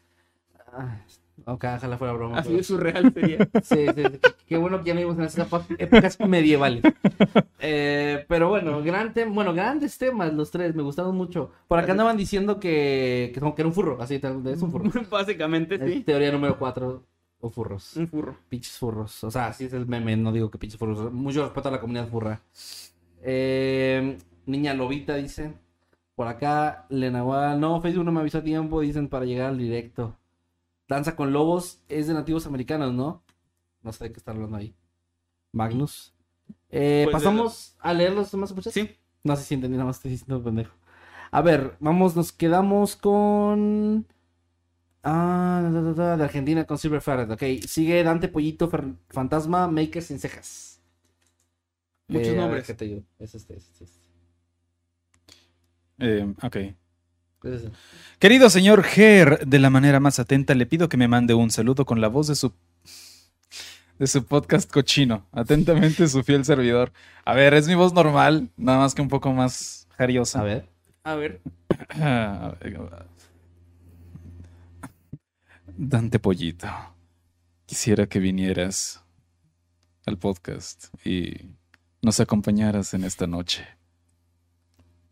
Un momento, esa es la misma voz que usa para hacer YouTube. Es la voz visual de siempre. Un saludo a tus piernas, las piernas de Kevin. Ah, que hola. nos manda hola. 65 pesitos. Dice: El octavo semestre está, está pudiendo conmigo. Ay, no. Ger, bésame y apapáchame. Si no, voy a colapsar. Venga, Ah, las piernas de Kevin. venga, a besarle. Oye, mis piernas ya llegaron más lejos que yo, güey. Sí, ya, Yo ya no- tienen no- para dar superchats. No, no, deja tú eso, o sea, tam- en, en este nivel escolar. Ujú. Yo no llegué a octavo semestre. wow, pues felicidades, piernas, mis piernas. Acá Silver Ferret nos dice, es como en la peli esa de los bichos que a los dos días ya había un culto de gente que se cortó la lengua y se puso a secuestrar niñas. No ¿A sé poco eso pasa en bichos? Yo no, no me acuerdo de esta parte. Sí, con el Flick, Flick, no me Vamos a, vamos a matar no niños. me secuestres, Flick. Y Adal Ramones, güey, que es la Catarina. Ah, sí, ah, Ramón, y se parece. Sí, cierto. Sí. Bueno, sí, ¿no? ¿Cómo no? ¿Cómo no? Muy gran película, bichos, vayan a ver. Muy buena, sí. Mi- Michelle Rosas, muchas gracias. Ya tiene un mes como habitante infernal. Dice, no podré verlos en vivo. Al rato los veo. Saludos. y Saludos, ponen unos. Saludos, Michelle. Saludos al futuro. Ojalá que sea mejor que este horrible presente. Hola. Va, Eh, ¿sí? Existe un caso. No, Ah, perdón. Perdón, soy nuevo, es mi primera vez. Eunice Ortegón nos manda y nos dice: Existe un caso súper interesante del Escuadrón 731. Ah, sí. Ah, sí, con- los japoneses. Ajá, que fue como los nazis, pero Japón. No sé si puedo ser eso. Ah, ya No lo te dijiste. podía- ya te valió madre. Los nacimientos, pero japoneses.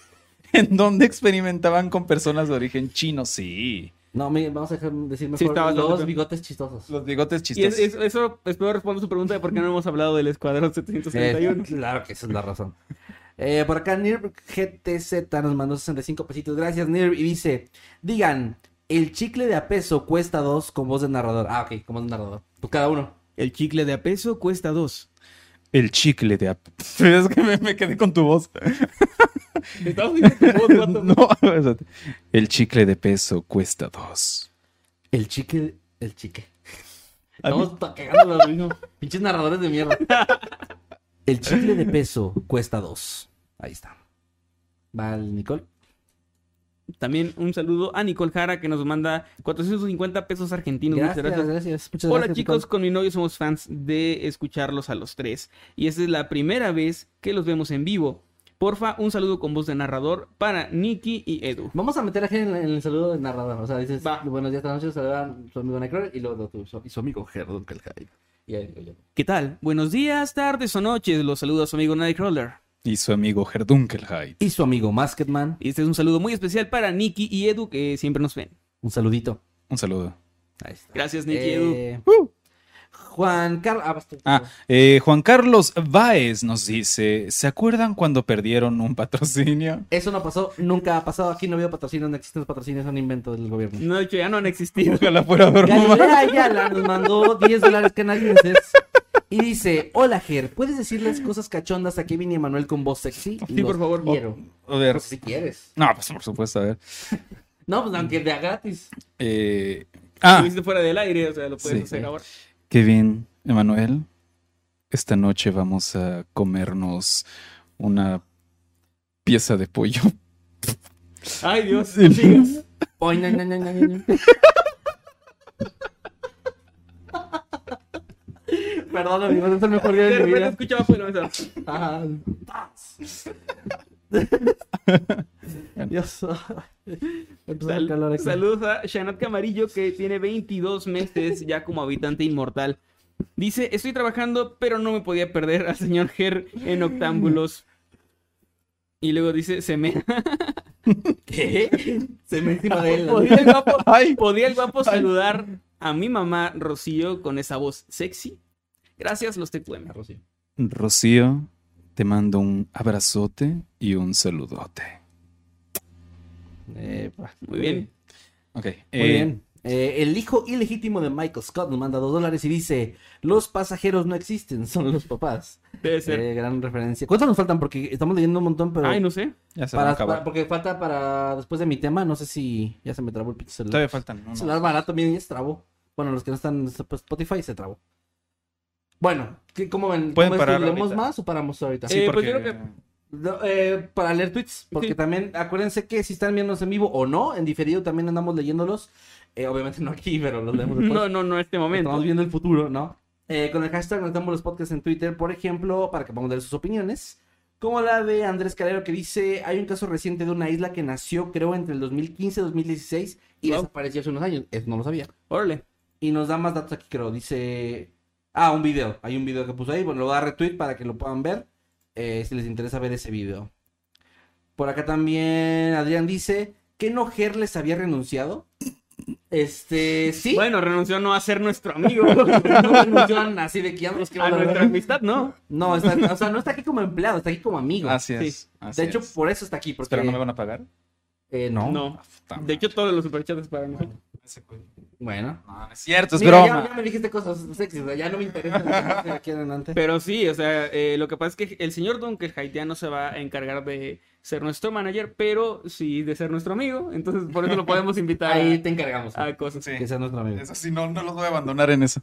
Dice por acá, hola chicos, no fui de, no fui de fiesta hoy por ver Noctámbulos en vivo. Ay, qué mal. Están acabando con mi vida social. Podrían saludar a mi hermano Coco y hashtag liberen a Herdunkelheit para Andrea García.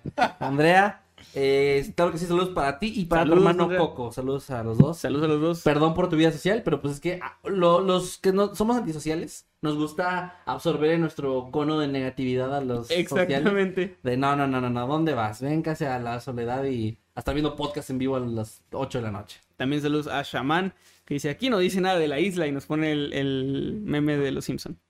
También por acá dice Gray, me pasé un ratito al en vivo y veo que está el buen Jercito. Perdón si no llego a tiempo a escuchar el podcast otra vez. Me encuentro comprando unas cosas porque mañana será mi cumpleaños. Les haré un dibujo para compensar los dos días, lo prometo. Gray, feliz cumpleaños adelantado. Que te la pases de lo mejor, gracias por andar por acá. Feliz. Y pues pasamos al siguiente tema, ¿no? ¿Cómo ven? ¿Qué, qué, qué? La silla de Ger. Entonces, sí. pues, la Gracias a Mario Ortiz por eso. Ya lo retuiteé ahí por si lo quieren ver. Para que vean los Ger, tiene una, memazos. una imagen bien chida. Bueno, con eso vamos a pasar entonces al tema que les traje el día de hoy, el último de esta noche. Ojalá que les parezca interesante. Eh, no les voy a dar el título como en otras ocasiones, para que el misterio se mantenga en un inicio al menos. A ver. Y voy a empezar nada más así. Fred William Oesterreich fue un hombre de negocios nacido en 1977 que se convirtió en el dueño de una próspera fábrica textil. Para el año 19- 1922 se encontraba casado y viviendo en Los Ángeles, sin embargo, había algo en su vida que lo estaba aquejando. Él pasaba una gran parte del tiempo en su trabajo, pero cuando volvía a casa lo invadía una sensación extraña. Él sentía que había otra presencia en el lugar, además de, de la de su mujer, obviamente, que estaba acompañándolo. Esto aunado con los extraños ruidos que parecían provenir de la parte superior de la casa, más específicamente del ático. Esto lo hizo pensar en todo tipo de explicaciones, entre las que se encontraba la idea de que su hogar estuviera siendo acechado por un ente del otro mundo. Sin embargo, el día 22 de agosto de ese mismo año, mientras Fred estaba teniendo una acalorada discusión con su esposa, descubriría que sus sospechas sobre la presencia extraña eran reales. Pero no se trataba de un fantasma, sino de un ser de carne y hueso, un humano. Y no solamente eso, sino que era alguien que él conocía muy bien, Otto Sandhover, un chico que trabajó en su fábrica años atrás. Los hombres se enfrascaron en una pelea que terminó con Fred muerto, ya que Otto se encontraba armado con dos pistolas calibre 25. No manches. Sin saberlo, Fred había destapado en ese momento un oscuro secreto de su esposa, Dolly Oesterreich, que tan solo sería el inicio de una, de una de las historias más macabras en, en toda la historia de Estados Unidos, que sentó un precedente en el sistema de justicia americano. Esta no es la historia de Fred, esta es la historia de Dolly Oesterreich, que nació de hecho como Walburga Korschel. Eh, Walburga. ¿Creí que ríes que así se llamaba? sí, se llamaba sí. Walburga Sí, sí, y le decían Wally claro, o Burga. Eh, que nació en 1880 en el Imperio Alemán. Le decían Walburguesa. Sí, era, era Walburguesa. Cuando era muy pequeña, Whataburger le decían. puso una cadena de, de, de- de hamburguesas. No, es cierto. No, una ella- historia de éxito en, ella- este, en este podcast. Es una historia de éxito, sí, es una historia positiva. No, no, no. Cuando ella era muy pequeña, de hecho, este dato medio está variable. Algunas fuentes dicen que cuando era niña se mudaron sus papás a Estados Unidos. Otras fuentes dicen que nació realmente ahí. O que apenas se fue de meses y no de años. Pero bueno, haya sido como haya sido, eh, se fue su familia a Estados Unidos como inmigrantes. Llegando a vivir en una granja humilde ubicada en Milwaukee, Wisconsin, entre una comunidad de inmigrantes alemanes, donde pasó algunos años de su vida. A los 12 años de edad, su suerte iba a cambiar, pues viviendo de forma muy humilde y bastante austera. Pues entró a trabajar en la fábrica textil de Fred, la que mencioné antes. Con el paso de los años, Dolly ga- ganó notoriedad entre los demás trabajadores, en su mayoría inmigrantes alemanes, pues la chica poseía un gran carisma, además de que era descrita como sumamente hermosa. Eran otros tiempos, pero también eran eh, trabajadores más o menos de la edad de ella, entonces eh, es un poco raro, pero, pero bueno. Llamaba la atención por ser muy bonita. no tardó mucho tiempo en atraer de hecho la atención de Fred, quien la cortejó y finalmente, cuando ella tenía 17 años, ambos se casaron. Sin ¿Y embargo, cuántos? Él, él nació en el 77, le llevaba 3 años de diferencia. Ah. Para la época, no era tanto. Ahora, eh, sin embargo, la pareja, a pesar de que en el Para la época él era muy chico para ella. Sí, ah, este morro me está cortejando. Este, la pareja en, en exterior parecía ser un- una, una pareja de recién casados feliz, un matrimonio como cualquier otro. Pero la verdad es que los problemas surgieron bastante rápido. Pues Fred había comenzado a beber en exceso, además de que pasaba mucho tiempo fuera de casa, especialmente en su trabajo. Lo que dejaba a su mujer insatisfecha en el ámbito sexual principalmente. Es precisamente por la ausencia constante de Fred que rápidamente comenzaron a circular rumores de que la mujer sostenía relaciones extramaritales con diversos hombres. Imagínate. Aunque esto jamás fue comprobado, al menos no, hasta el año 1913, cuando la mujer tenía ya 33 años. En una ocasión, una de sus máquinas de coser se descompuso, por lo que Dolly le pidió a su marido que enviara a alguien de sus trabajadores para que fuera a arreglarla. Aquí de nuevo las versiones varían entre si pidió específicamente a una persona o le dijo mándame a alguien. Lo que se sabe es que esta persona fue Otto, quien en aquel momento tenía 17 años y ella 33. Ok. Así que bueno, según se cuenta, cuando él llegó al hogar de los Osterrich, Fred no se encontraba, pero Dolly estaba ahí, esperándola en, la sala de su casa, vistiendo una bata de seda, medias y perfume. Mm. El chico cedió ante la tentación de una mujer además bastante hermosa, que era considerada como muy hermosa, y desde entonces comenzaron un romance bastante intenso. Las citas secretas se hicieron cada vez más y más frecuentes, tanto en hoteles como en la propia casa de la mujer, porque recordemos que Fred casi no estaba en casa. sí. Para evitar las sospechas de los vecinos, Dolly explicaba que eh, Sandhuber, Otto, era su No, medio... es mi amante. Por eso era- siempre. su- ah, con razón. Ah, pues ay, eso ya. Pues sí. No, pensábamos que era su medio hermano. Sí, Bueno, no. que era algún ladrón o algo. No, ella dio la explicación de que era su medio hermano que no tenía casa y que él de repente iba a la casa y lo dejaban estar ahí. Mm. Pero nadie le creyó. Por lo que los rumores de una infidelidad se hicieron solamente más intensos cada vez. Pasaban y le gritaban, ¡enciéndela, Otto! Sí, enciéndela. Ya lo estoy haciendo. Pasaba eh, James Franco, pero en, co- en colores invertidos gritando eso. Sí. Poco a poco la necesidad de ocultar la relación tanto a su esposo como a los vecinos llevó a Otto a mudarse al ático de los Osterreich. Ok. Al ático. Ya nada sutil. al que se podía acceder a través de un panel en el techo del armario del dormitorio que compartía Dolly con su marido. Esto, eh, la explicación de que se fue a vivir ahí, en parte tenía que ver con que él era, no tenía familia y tenía pocos eh, bienes materiales. Así que le venía bien tener una casa en la que estar. Y además, Otto, según se dice, perdón, no, Otto no, perdón, Fred, según se dice, jamás subió al ático. Jamás, jamás, jamás. Entonces, pues parecía que era un escondite perfecto donde ella podría simplemente llamar a su amante y que bajara a la hora que ella quisiera a tener relaciones íntimas. Eh, él recibió un catre, comida, una lámpara, libros y material para escribir, que era una de sus pasiones. Durante el día realizaba labores domésticas en la residencia y por la noche vivía en total silencio, o al menos eso intentaba, en el ático leyendo y escribiendo historias de ciencia ficción, las cuales de hecho Dolly enviaba a correo a posibles editores para él, o sea, incluso le ayudaba con su carrera de escritor. No tan chido, ahorita vas a ver por qué. Otto más tarde se des- describiría a sí mismo como que ya se había convertido en un esclavo sexual y que eh, hacían el amor hasta ocho veces al día. Y que cuando y sin él- contrato ni nada. Cuando, no, sin contrato, no, no. Sin casarse. No, eh, y cuando él Madre se negaba, ella lo amenazaba no solo con decirle a su marido, sino con que correrlo. Y también lo amenazaba no nada más de no aceptar, sino también de ya no poder salir. Ella ya lo tenía de cierta forma como como, un prisionero. Wow. Aunque no al 100%, sí lo tenía de cierta forma como un prisionero. Durante ese tiempo, sorpresivamente, Fred no se dio cuenta de la presencia de Otto en su casa. Aunque, como mencioné al inicio, sí llegó a escuchar algunos ruidos, pero por alguna razón nunca se le ocurrió subir al ático. Simplemente no lo hizo. No le dio importancia. No le dio es que Otto- es que Fred es un personaje creepypasta, güey. Sí. En 1918, los Oysterreich se mudaron a Los Ángeles. Dolly accedió a la mudanza con la única condición de que ella tenía que elegir la nueva casa. ¿Por qué? Porque escogió deliberadamente una que tuviera ático. Algo que para esa época y en ese momento en Los Ángeles era algo muy raro. Las casas no solían tener ático. No, yo quiero un ático y un cuarto de esclavos. Y, y- y Fred, bueno. Bueno, sí, sí. No, le di veo por qué importancia. No, no le di importancia. Es que también, también Fred. bueno, eh, Otto, el plan fue el siguiente. Otto se adelantó a la casa que ya, estaba, ya la habían comprado llevó sus cosas, se instaló en el ático y días después llegaron los Osterich y ya comenzó de nuevo, o sea, re- reanudó la relación con su mujer. Por eso decía que era como, lo tenía atrapado, entre comillas, ahí, lo, lo utilizaba como un esclavo sexual, pero él tampoco se iba. O sea, también tenía, Exacto. de cierta forma, sí tenía posibilidad. Ahí fue una gran posibilidad. De ya no ir, sí. Ajá, de ya no ir. Y él se fue a otra ciudad y todo. Entonces, bueno. Así es como regresamos en esta historia al día que mencioné al principio, el 22 de agosto de 1922. Tras escuchar una fuerte discusión entre Fred y Dolly, y al pensar que esta última se encontraba en peligro, porque al parecer, según las versiones, había, o sea, en esa discusión en particular había, hubo violencia física, eh, Hoover salió del ático, recuperó, recuperó perdón, dos pistolas calibre 25 de la cómoda del dormitorio y fue a confrontar a Fred. En la lucha que siguió, Otto le disparó a Fred tres veces matándolo. Luego, los dos amantes organizaron apresuradamente la escena para que pareciera que había sido una especie de robo que salió mal.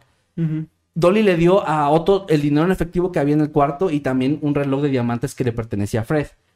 Obviamente la gente se escuchó los disparos, se alarmaron y este e- él, él lo que hizo fue encerrar a Dolly en un armario para que se viera como que el ladrón, el supuesto ladrón, la había escondido ahí, tiró la llave a un lado y se fue al ático con el dinero, eh, las pistolas y con el reloj. Y ya en ese momento se llamaron las autoridades, llegaron, ella contó esta historia de, ah, es que se metió un ladrón, me encerró aquí y mató a mi esposo. Obviamente no encontraron las pistolas, no encontraron pues más evidencia, pero pues la historia parecía cuadrar y cuadró a tal punto que ella ni siquiera fue considerada sospechosa, fue más considerada como una víctima de este supuesto asalto. Sí. También les recuerdo que Fred era un hombre adinerado, así que no era raro pensar que alguien pudiera tenerlo en la mira para un, un asalto o un, un robo de este estilo. Y bueno, eh, después del asesinato, Otto siguió viviendo en el ático durante otros ocho años. Ok. Es decir, nunca formalizaron la relación y él no se fue. Pero ya no era necesario lo de la Ya no era necesario, pero él se ella lo mantuvo Más bien ahí. ella tenía ahí algún pedo de. Exactamente, ya para este punto estamos hablando de que ya no era un- una aventura donde matan al esposo y, y ahora él reemplaza el lugar del... No, no, no. Aquí estamos hablando de que Dolly seguía manteniendo su estado de dominación, Sí. donde ella, ella era la dueña de la casa, era, era para, para los ojos del mundo, era, era una viuda, una pobre viuda, que tenía realmente escondido a, a su amante, que ya ni siquiera sé si, si cuenta como amante, porque para este punto ya ni siquiera hay nadie pareja, más básicamente. eh, en el ático y lo usaba como un, todavía como una especie de esclavo sexual. Ahora, el único cambio que hubo en esta relación fue que Otto ya podía usar una máquina de escribir para sus, para lo que él, eh, sus escrituras, sus, sus libros, porque pues ya no importaba si se escuchaba el, el, el característico ruido de esta máquina, ya que pues Fred ya se encontraba eh, en otro lado. En ese momento, Dolly, de hecho, empezó a tener otra aventura. Ahora con su abogado personal, Herman Shapiro, el abogado que le ayudó en el caso del asesinato de su esposo. Hubiera estado muy cagado que le dijeran, no, sabes que ya baja del ático. Para, para, su- subir al otro. güey. No, a eso no pasó. Pero es ahí después de que, pues vayas, no fue sospechosa principal, pero obviamente pues igual se hizo un- una investigación, ¿no? Entonces ella, ella contrató a Shapiro como su abogado y rápidamente logró que ya no fuera considerada ni, ni pues el caso de su marido se quedara en eso, en el robo fallido. Pero ella aquí pues desarrolló sentimientos por él y empezaron a, a tener una aventura.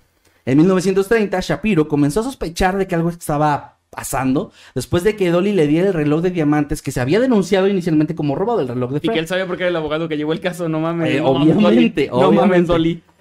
Ella dijo que había encontrado el reloj afuera de, de su casa, en el patio delantero, y que tal vez lo que había pasado es que el ladrón lo había tirado al intentar escapar, pero que ya no había dicho ya nada, lo había recuperado y se lo había quedado. Eh, Shapiro dijo, no mames, no digas mamás, Mary Jane. No le creyó. No me digas mamá no Guaraburga. me digas nada, Whataburger. Y, y bueno, no le hizo caso. Ahora, aquí entra alguien más a escena. Roy Clump. Otro amante de Dolly. Pero en el sótano. Así. Ese vivía entre las paredes. ah, hacía frogging.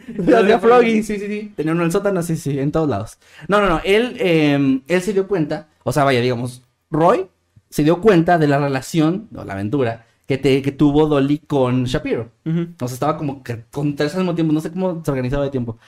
Pero bueno, él fue con la policía y les informó que Dolly le había dado una pistola poco después del asesinato, pidiéndose, pidiéndole que la desechara en un, en un pantano cercano llamado la Brea Tar Pits. O bueno, una zona que se llamaba así. ella le dijo que, que le había encontrado igual el arma y que tenía miedo de que la usaran de nuevo. O sea, le, le- le dio una excusa horrible y le pidió tírala, por favor. Él dijo, bueno, Bueno, sí. solo porque, porque estás bonita. Y ya, lo hizo. Otro vecino, de hecho, este no tuvo, eh, no que se sepa, ninguna relación con ella, pero también llegó a decirle a la policía que Dolly le había dado otra pistola poco después del asesinato. Y le dijo que la desechara por favor porque se parecía demasiado al arma que había matado a su esposo. O sea, no le dijo que era la misma, dijo que se parece mucho. Y no quería meterse en problemas ella y no le quería, no quería acordarse de ese momento tan horrible de su vida. Entonces le pidió y el vecino dijo, bueno, pero se asustó el vecino y eventualmente le dijo a la policía. El vecino enterró de hecho la pistola debajo de un rosal en su propio jardín y la policía de hecho cuando fue informado de estas dos cosas pudo recuperar las dos pistolas, pero ya bastante deterioradas, por lo que aunque sí se determinó que eran del mismo calibre de la que había matado a Fred y arrestaron a Dolly por esto, el estado de las armas también jodió un poco la investigación porque no había forma de comprobar que habían sido esas. Como son del mismo calibre, pero ya no se puede comprobar que fue esta arma. Entonces ella igual estuvo encarcelada y pasó algo muy interesante y muy importante para la historia aquí. Un amante en la cárcel. Es que en la cárcel... nah, no, bueno, no que se sepa. En, sí. la- en el ático de la cárcel. En el sí, en cada celda. No, en la, mientras estaba en la cárcel todavía tenía su relación con Shapiro y le pidió algo. Le dijo, por favor, ve a casa y ve al ático, porque ahí tengo a mi medio hermano viviendo y no ha comido. Se les olvidó como Jimmy a nosotros, güey. No, ay, Perdón. cállate, hocico. Este, y le dijo, pues, como que por favor, ve a ver, ve a ver que esté bien, que esté vivo, y dale de comer. Es mi medio hermano, por cierto. Es mi medio. ¿Sí dije que era mi medio hermano? Y dijo, sí, sí, sí dijiste. Bueno, él fue a la casa y cuando tocó, cuando bajó la trampilla, eh, Otto estaba ahí, pero su estado era bastante deplorable. Estaba delgado, pálido, pero estaba bastante bien, o sea, su humor era positivo, porque él mencionó que estaba feliz de tener contacto humano, ya que para este punto al parecer sí ya era como una especie de prisionero. Él ni siquiera podía salir ya de este ático en la casa de Los Ángeles. Les recuerdo que donde entraba por su cuenta era en la casa de Wisconsin. Acá parece, según estas, estas versiones de la historia, que ya no tenía forma de salir. Está encerrado Ya estaba encerrado y pues al grado de que estaba muy delgado y que no había comido en días, ¿no? Eh, estaba tan contento, de hecho, que le confesó la verdad de todo lo que había pasado a, a este hombre, a Shapiro. Le dijo él, yo maté a Fred, yo tuve esta relación con ella, llevó ocho años y todo, todo lo contó, ¿no? Ocho años, ocho veces al día. Saquen sus cuentas. Saquen las con ya ni Ben Affleck. Le gustaba cabrón. mucho el número ocho esa Sí, bastantito. señora. Este, pero no el número 18 al parecer porque le gustó Sí. más joven. Pero bueno, él se asustó, o sea, igual al, al- al tener esta revelación de, de Otto, Shapiro se asustó y como que Otto se dio cuenta de que esto podía traerle graves consecuencias, así que lo que hizo fue escapar, o sea, fue liberado por, por él, escapó y según se dice, eh, fue, se fue hacia Canadá. Shapiro decidió, por alguna razón que yo no entiendo, mi cabeza no lo comprende, no terminar la relación con Dolly y no solo eso, tampoco decir nada, sino que hasta 1930, cuando ella quiso dejarlo, él dijo, ah, sí, Ah, y despechado fue a la policía y contó todo lo que Otto le había dicho hasta ese punto. Otto, por alguna razón también, en ese momento ya había regresado otra vez a Los Ángeles. Entonces estaba ahí, lo pudieron arrestar y, y lo juzgaron por el homicidio de Fred, lo- por homicidio involuntario específicamente. Las circunstancias inusuales de este caso pronto llegaron a la prensa, donde Otto, tras saber la historia de que había estado encerrado en el ático y que había pasado tantos años, se le nombró como el hombre murciélago. O el Se Batman. puso a combatir el Y- crimen. Sí. Que les recuerdo que no tenía familia. O sea, sí puede ser Eh, Bruce sí, Wayne, sí, güey. sí. Pero no fue. Nada más que estaba todo flaco y valiendo verga. Pero sí, casi como Batman, pero no. Eh, Otto fue declarado culpable de homicidio involuntario, como dije antes, pero luego fue puesto en libertad porque para este punto ya habían pasado ocho años del asesinato y el periodo de prescripción del delito era tan solo de siete. Así que dijeron, ay, carnal, hasta hiciste un año de más.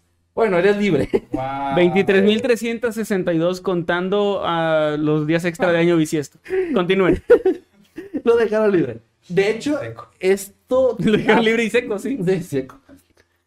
Este, bueno, ahorita antes de pasar a esta, parte, él entonces cambió su nombre a Walter Klein y se mudó otra vez a Canadá, donde se casó con otra mujer y finalmente se mudó de vuelta a Los Ángeles y vivió ahí el resto de su vida. Ya, eh, ya digamos que ya no se sabe nada de él. De lo que pasó después ya es completamente desconocido. Por otro lado, esperemos que viviendo ya en una casa y no en el ático. Sí. mejor Otro- se quedó como condicionado, ¿no? De que Imagínate. de- se compró una casa, una mansión y se, se puso a vivir en el ático. Solito ahí. Sí, solo.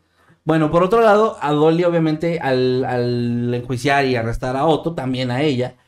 Pero Es su caso, o su juicio más bien, terminó con un jurado dividido, con la mayoría de los miembros del jurado inclinados hacia la absolución.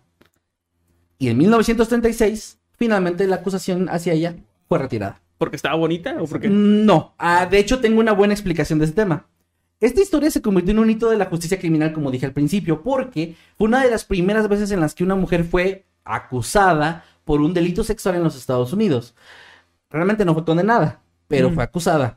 Las razones detrás del comportamiento de Dolly son objeto de debate porque algunos argumentan que ella era una mujer que tenía, como tú dijiste, un tema ahí mental cabrón de Sí, o algo sea, raro. Vaya, algo raro de que tener una persona ahí en tu ático, por más que de cierta forma no fuera tu prisionero, como que estaba, yo creo que rozando ese límite, porque hasta donde se sabe, Otto jamás mencionó que no lo dejara salir, o sea, no dijo, nunca me deja salir, estoy atrapado, pero sí estaba atrapado, o sea, solo cuando ella abría podía, ella entrar y o él bajar, etcétera.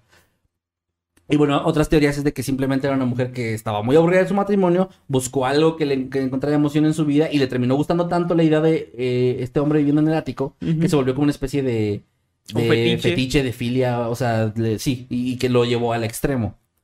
Bueno, y también se menciona que pues usa, era una mujer muy manipuladora que utilizaba su encanto, su belleza, para atraer a tantos hombres, porque también no nada más fue Fred en un inicio, sino que es Soto, es Shapiro, es el otro que mencioné, o sea, ella de verdad le gustaba tener varias relaciones al mismo tiempo y esas son las que saben o las que son como em, que tienen que ver con el caso, pero quién sabe cuántas más relaciones llegó a tener en ese tiempo y pues, quién sabe cuántas personas, ¿no? Ahora, eh, independientemente de las razones detrás del comportamiento, su historia pues sigue siendo bastante fascinante, incluso al día de hoy, casi 100 años después, y bastante perturbadora, porque hasta ese momento hay algo muy interesante, mucha gente se cuestiona hoy en día por qué, por qué la dejaron libre, si fue cómplice en el asesinato de su esposo, si, o sea, había confesiones ya de Otto y etcétera, y es que en esos años, la idea de que una mujer pudiera ser una delincuente sexual era impensable para la mayoría de la sociedad. Y las mujeres a menudo eran consideradas víctimas de los hombres únicamente en este, en este rubro del sexual. Sí. O sea, ya era como el hecho de que un hombre pudiera ser abusado sexualmente. Está bien raro que. Era una Está bien raro que eso es machista de alguna forma. O sea, porque Es como, como que, ah, una mujer jamás podría Ajá. obligar a un hombre, ¿no? Sí, es claro, es un pensamiento machista. Que aunque de cierta forma, pues el afectado termina siendo un hombre de que si abusado no podía denunciar porque no era tomado en serio o no ni siquiera se procedía a nada, es un pensamiento machista, claro. Y bueno, este caso demostró que las mujeres también podían ser as- agresoras y que tenían que ser juzgadas con igualdad de condiciones eh, que los hombres. De igual forma, tras su liberación, para dar cierre a esta historia tan extraña, la mujer comenzó poco después una nueva relación, de la cual realmente ya no se sabe tanto, y se sabe únicamente que sí permaneció en Los Ángeles hasta 1961, cuando a los 80 años de edad falleció. Pero, de cierta forma, impune De sus actos y, sí, pues por la época, por el, literalmente eran otros tiempos, no, realmente nunca sufrió las consecuencias de lo que hizo. Otto, pues como dije, se quedó ahí en Los Ángeles, bueno, se fue a Canadá, regresó, pero es un caso, la verdad, bastante interesante que creo que es, es objeto de investigación y de... O sea, sí, vaya, sí, sí, es, muy relevante para los casos de, de justicia en Estados Unidos, para la ley, por el tema este de que, de que la mayoría votaron por, por la absolución solo porque era mujer. Como que, Ah, ¿tuviste un esclavo sexual en un ático? Nah, pero tú eres morra. No creo. eso. No creo. Dije, ah, qué rico. Pinches enfermos de mierda, ¿no? De que cabrón, están. No, no es morra, está, aparte está guapa. Pinche época de mierda, pinches pensamientos de esa época. Pero así fue.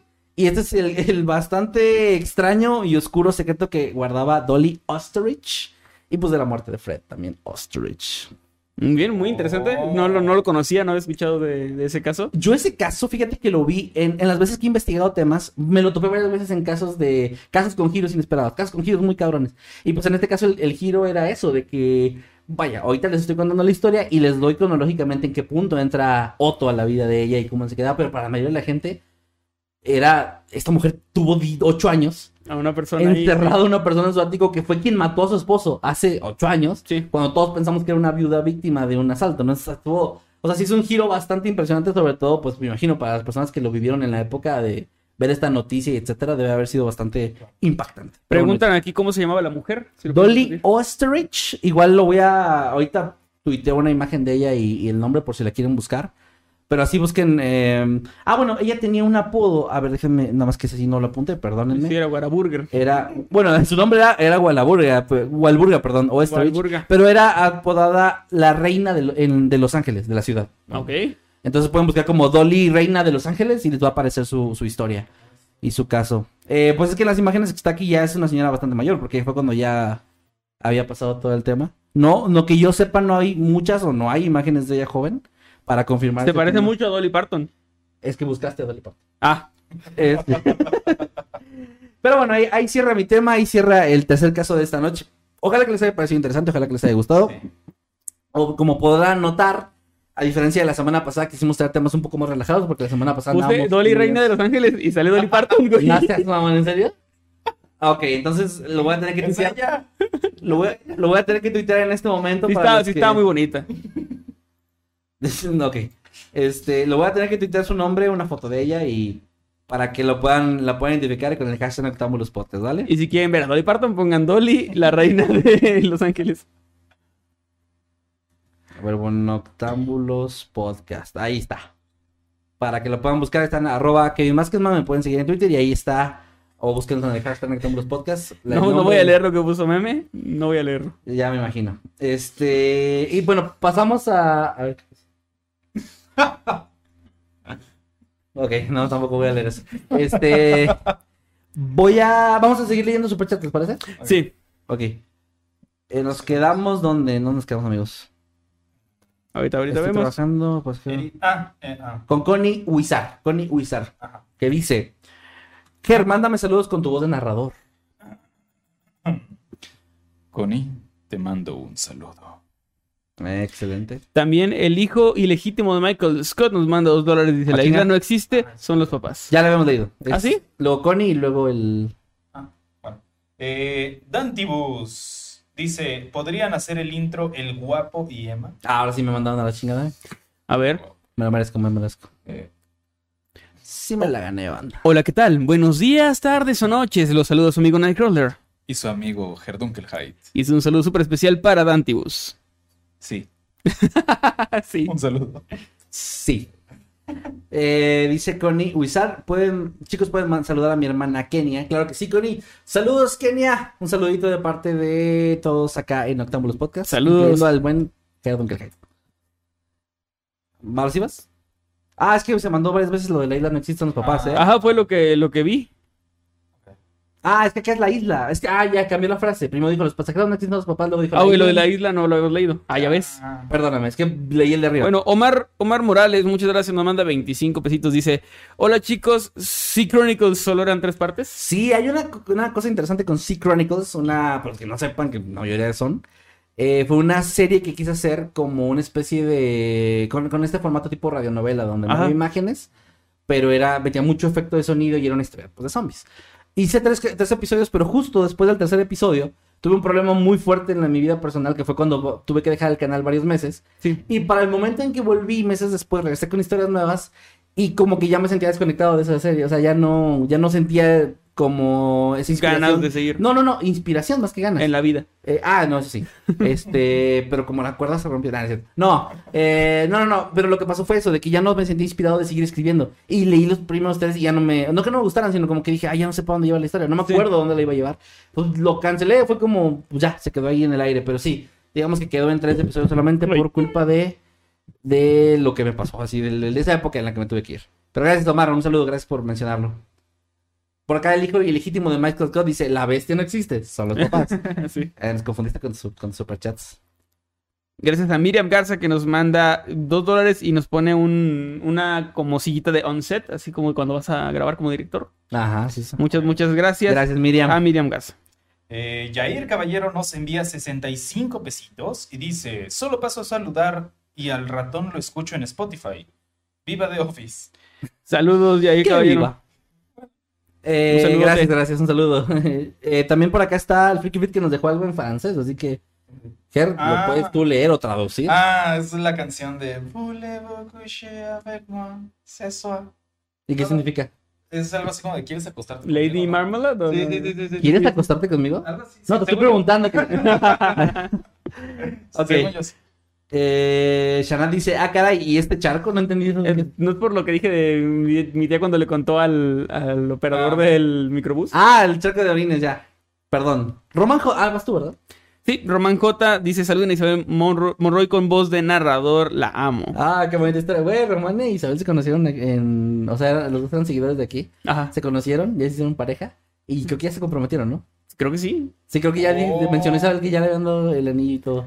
Y pues se aman. Este, se aman mucho. Wow, qué, qué bonito, qué bonito. A ver, vamos a mandar el saludo. Hola, ¿qué tal? Buenos días, tardes o noches. Los saludos a su amigo Nightcrawler. Y su amigo Herdunkel Hyde. Y su amigo Masketman. Y un saludo súper especial para Isabel Monroy. Y de una vez también para Román, que se aman mucho. Román dice que te ama, Isabel. Y gracias, muchas gracias. Revisa, revisa tu ático. no, hijo de la chingada. Bueno, Ceres eh, se une como habitante infernal a las membresías. Gracias, Ceres, muchas gracias por el apoyo. Eh, infernal, ahí tienes mods, un chingo de mods del canal, así que ahí pueden usarlos con toda libertad. Y pues están muy bonitos, por cierto. Gracias, gracias, gracias. Gracias también a NIRP GTZ que dice, nos manda 65 pesitos y nos dice, ya escuché Noctámbulos completo dos veces.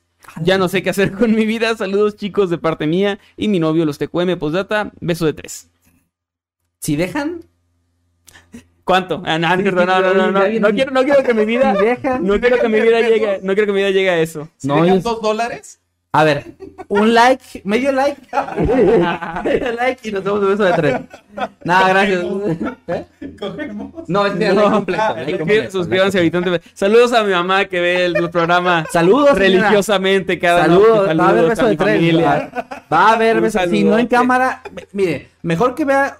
Usted sabe, yo la quiero mucho y la respeto, pero mejor que vea el beso de tres en cámara con su hijo a que no sepa lo que vamos a hacer fuera de cámara. Es cierto, Es mejor, es mejor saber que no saber. sí, es cierto, Porque, totalmente. porque la imaginación es cabrona. Entonces, un saludo y un abrazo a toda tu familia. Eh, ma. Guillermo Esteban nos manda 25 pesitos y dice: Llegué algo tarde, ya está, tienen un hijo galán. Sí, mira, no- Ya, nuestro chamaco Ya, ya, está, ya, ya. nuestro... ¿Por qué con esa voz? Porque, porque ya es Porque soy un hijo. ¿Por qué? Soy, soy- yo también soy un hijo, güey. No hablo así, bueno, creo que no hablo así. Así hablan todos los hijos. ¿Cómo? Ok. Para pensar que nos metimos algo, pero no, es que es muy divertido. este Gracias a Guillermo por ese super chat. Muchas gracias, Guillermo, también. Ah, sí. Eh, ah, bueno, Kira Juárez, que nos envía 65 pesitos. Que dice, hola chicos, me pueden mandar un saludo con voz de narrador los tres por. Ah, miren, nos tomó en cuenta los tres. Sí, ya no, ya no discriminó a los feos. Sí, porque a Ger no lo discriminan, o sea, es a ti o a mí. Sí. Hola, ¿qué tal? Buenos días, tardes o noches. Los saludos a su amigo Nightcrawler. Y su amigo Herdunkel Hyde. Y su amigo Masketman. Y es un saludo súper especial para Kira Juárez. Que estés de lo mejor, Kira. Un abrazo. Besitos. También un saludo. Oh, ya la acosaste. También un saludo más a Dantibus, que nos manda 65 pesitos. Dice, hola chicos, le podría mandar saludos con voz cachonda a, a mi esposa, Bonnie, por, por favor. Y gracias. ya. Por cierto, eh, tú sí revisa tu por cierto, sí me perdonó. Por. No me acuerdo, algo dijo que, que había hecho. Bueno. No, no me siento cómodo. mandando- Pero Jorge sí, porque tiene un podcast de eso. A ver, más venga, bien. Ger. A, Ay, a Bonnie, a Bonnie. es que qué tal que ella no quiere esos saludos. Y es un, Es es un fetiche de Dantibus. Sí, ¿verdad? Mejor se le envía a Dantibus, ¿no? No, pero ahí dice. Bueno, a ver. Mira, igual tú ni vas a volver a estar aquí, seguramente. A ver, Es sí, sí, sí. cierto. Mm, Bonnie, quisiera mandarte un saludo bien especial. Y espero que, y espero que te guste. Ponen por dos. Este. Nani nos manda un super chat de 65 pesos. Gracias, Nani. Y dice: Noctam Guapos Podcast. Muy buenos temas que trajeron el día de hoy. Nada más- me nada más alegra. nos ponen eso cuando viene Ger, güey. Sí, porque no lo dicen normalmente. A ver. No, ¿Cómo jam- no? Jamás, jamás Ah, en la vida, guapos. jamás en la vida nos dicen eso. Viene Mm. Jerry, qué guapos los tres, como para que no nos sintamos mal. Pero güey. mira, está bien, güey. Es bonito que, que, que diga, o sea, que, que diga, ay, también ustedes. Sí, O sea, están curiositos. sí, me dan, me dan risa. Me dan risa, güey. Sí, eso sí nos dicen mucho, muy Sí, seguido. sí. Me dan mucha risa ustedes. Ay, gracias. Ah, gracias. ¿Viste nuestros podcasts, no?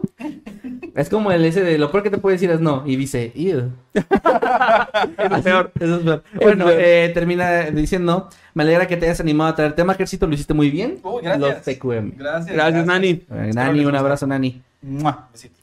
Eh, me da la respuesta de tu último tweet. Puse una foto de ella algo más joven. Ah, mandaron una foto de Alejandro ella Galvis. más joven, ok. Ah, bueno, ahí está. Ah, pues sí, era muy guapa.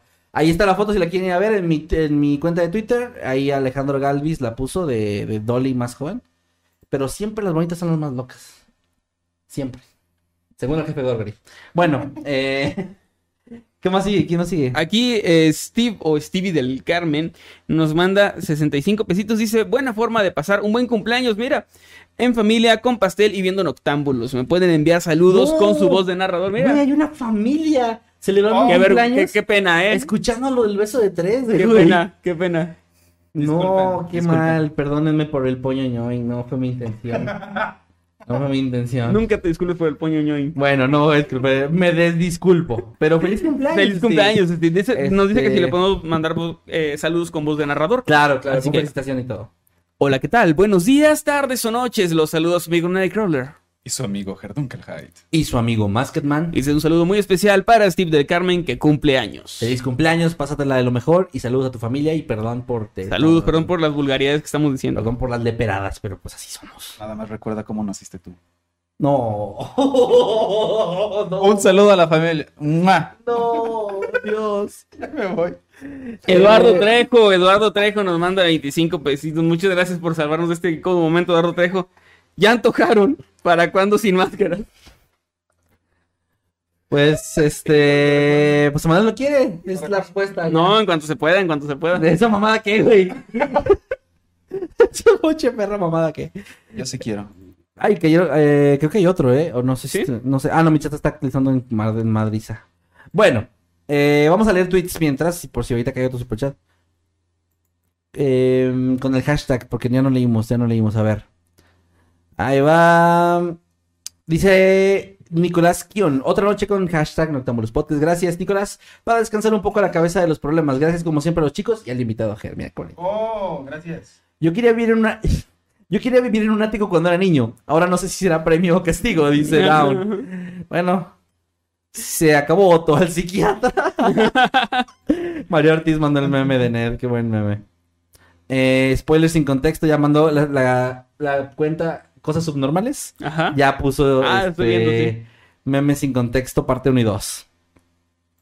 Guardias prisioneros estudiantes. Y acá el de. El ático.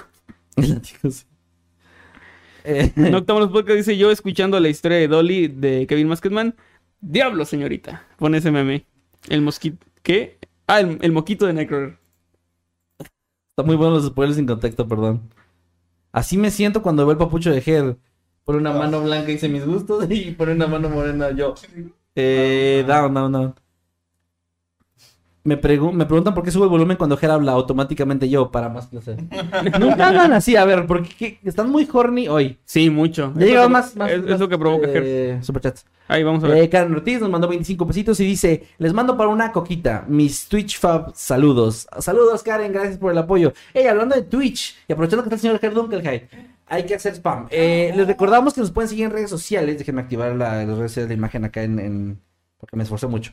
Eh, como arroba eh, Kevin Masketman y, Emanuel-Night. y estamos los días martes y jueves Sí, yo a las 8. yo a las 6 de la tarde y vamos- estamos ahí platicando de varias cosas. Yo me, la pongo, me pongo a jugar. Ahorita ando jugando el Resident Evil 4 Remake. Puse pausa porque pues estamos estos días con el señor Hair. Pero el martes retomamos el juego y Emanuel anda haciendo cosas muy chidas de terror para que vayan. Sí, la- en el último stream es- escribimos totalmente en vivo una historia corta de terror desde cero, de no tener nada, hasta tenerla completamente terminada y la narré ahí en vivo también. Se puso muy chido, por si quieren pasarse, voy a estar haciendo más cosas similares a eso. Y el señor Herdunkelheit también está en Twitch. ¿Cómo estás por allá? Eh, me pueden encontrar como Game Hair. O sea, game de juego. ¿Y qué días solamente decía que era? Estoy eh, principalmente los miércoles, los jueves, los martes y los lunes. Todos los días, básicamente. Lo- pero lo dijo salteado. Los martes, los domingos, los jueves, los sábados, los lunes, los lunes, como viernes. los viernes. Los viernes no. bueno. Eh, también por acá Dantibus nos mandó 25 pesitos. Gracias, Dantibus. Y dice: Ufa, con el saludo llegaré húmedo a mi casa. Verga. Un saludo a Guillermo Esteba, que nos manda 25 pesitos. Dice, ahí están mis 45 pesitos semanales, los amo chicos. Gracias, Ay, muchas gracias. Guillermo. Te aprecio un chingo. Qué bueno que gracias. está pagando la cuota, eh, porque la vez la tuve que ir a No, buscar. sí, tuve que romper las piernas. a Sí, mí, pero no. no. era él, así que. No, era para que él se asustara. Sí, de que, ah, no madreando gente, voy a llegar contigo próximamente. Saludos también a Nani, que nos manda 25 pesitos, dice, eh, ¿cómo chingados no? Si les digo que están guapos. Ah, Sí, porque cada, cada noctámbulos veo su comentario de que, ah, qué guapos. Qué ay, guapos. Qué, guapos, sobre todo el de en medio. Ajá. Somos dos ahí en medio. ¿qué? Nah, el Simi es del Simi. Eh, mira, Eduardo mandó otro. ¿Quieres leer de Eduardo? Eduardo Trejo con 25 pesotes dice historias de mundo creepy como que Como tú, como yo, como Jesús el que está ahí. Es una, Ah. es una referencia al intro de Historias del Mundo Creepy, nuestro Ah. podcast de Spotify que pueden encontrar ahí. Bueno, en todos lados, de hecho, no solo en Spotify. Estamos en todos lados. Menos en el top 1. Menos en YouTube, porque... Ah, sí, YouTube no. Este, Cubita de Hielo está cumpliendo 23 meses como habitante infernal. ¡Ey, Gracias, Cubita, felicidades! dice, Me encantó verlos. Mándenme saludos con voz sexy. ¿Cómo es la voz sexy? A ver. A ver, ¿qué era la primera? Una, una demo. tienen tienen que soltarse, ¿ok? Clases de voz sexy con A ver, me suelto. Tienen que soltarse y es así como sexy, así como que Ah, no, soltar. No, perdón. la no voz, la voz, no la voz, no te saques nada. Es Ok, como, a a ver. ver, tienen Ok, así, ya estoy suelto. ajá, y tienen que hacer así como, hola, ¿cómo estás? Hola, ¿cómo estás? Hola, ¿cómo ¿Algo estás? así? Sí, sí, sí, así, dejen, déjenlo fluir. A ver, Déjenlo Que fluir. fluye, que fluye Sí. el fluido. Que, Que fluye. siga fluyendo. Perdón, güey, no soy nada sexy. Siempre hago estas pendejadas. No, yo Por eso- tampoco. A ver. Por eso, por eso Saludos. mi vida sexual es como la de Dolly. Saludos a Cubita de Hielo. Saludos a Cubita de Hielo. No, es el tono, el tono es el que falta. Saludos a Cubita de Hielo. Listo. Más o menos. Eh, Este, pues sí, Poñoñoy, sí. eh, Poñoñoy. Efectivamente.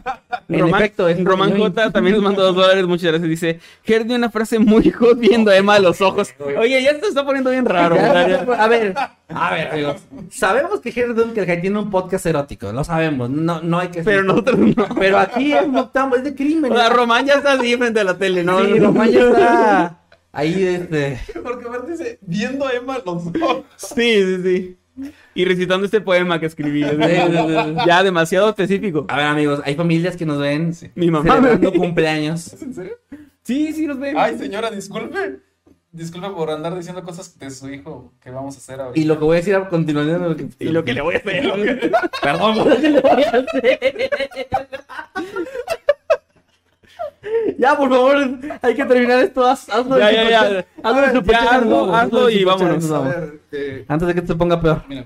Espera, eh, maldita, sabes que si me ves algo, yo tengo que mirarte también. Pues claro, güey. Puede ser con los ojos cerrados. Listo. Yo voy a ser boyerista, voy a estar aquí viendo. que- A ver, a ver. Me voy a aguantar la risa. No voy a reírme. Se- Señora, no escuché esto. Ah, Póngale mute, póngale mute.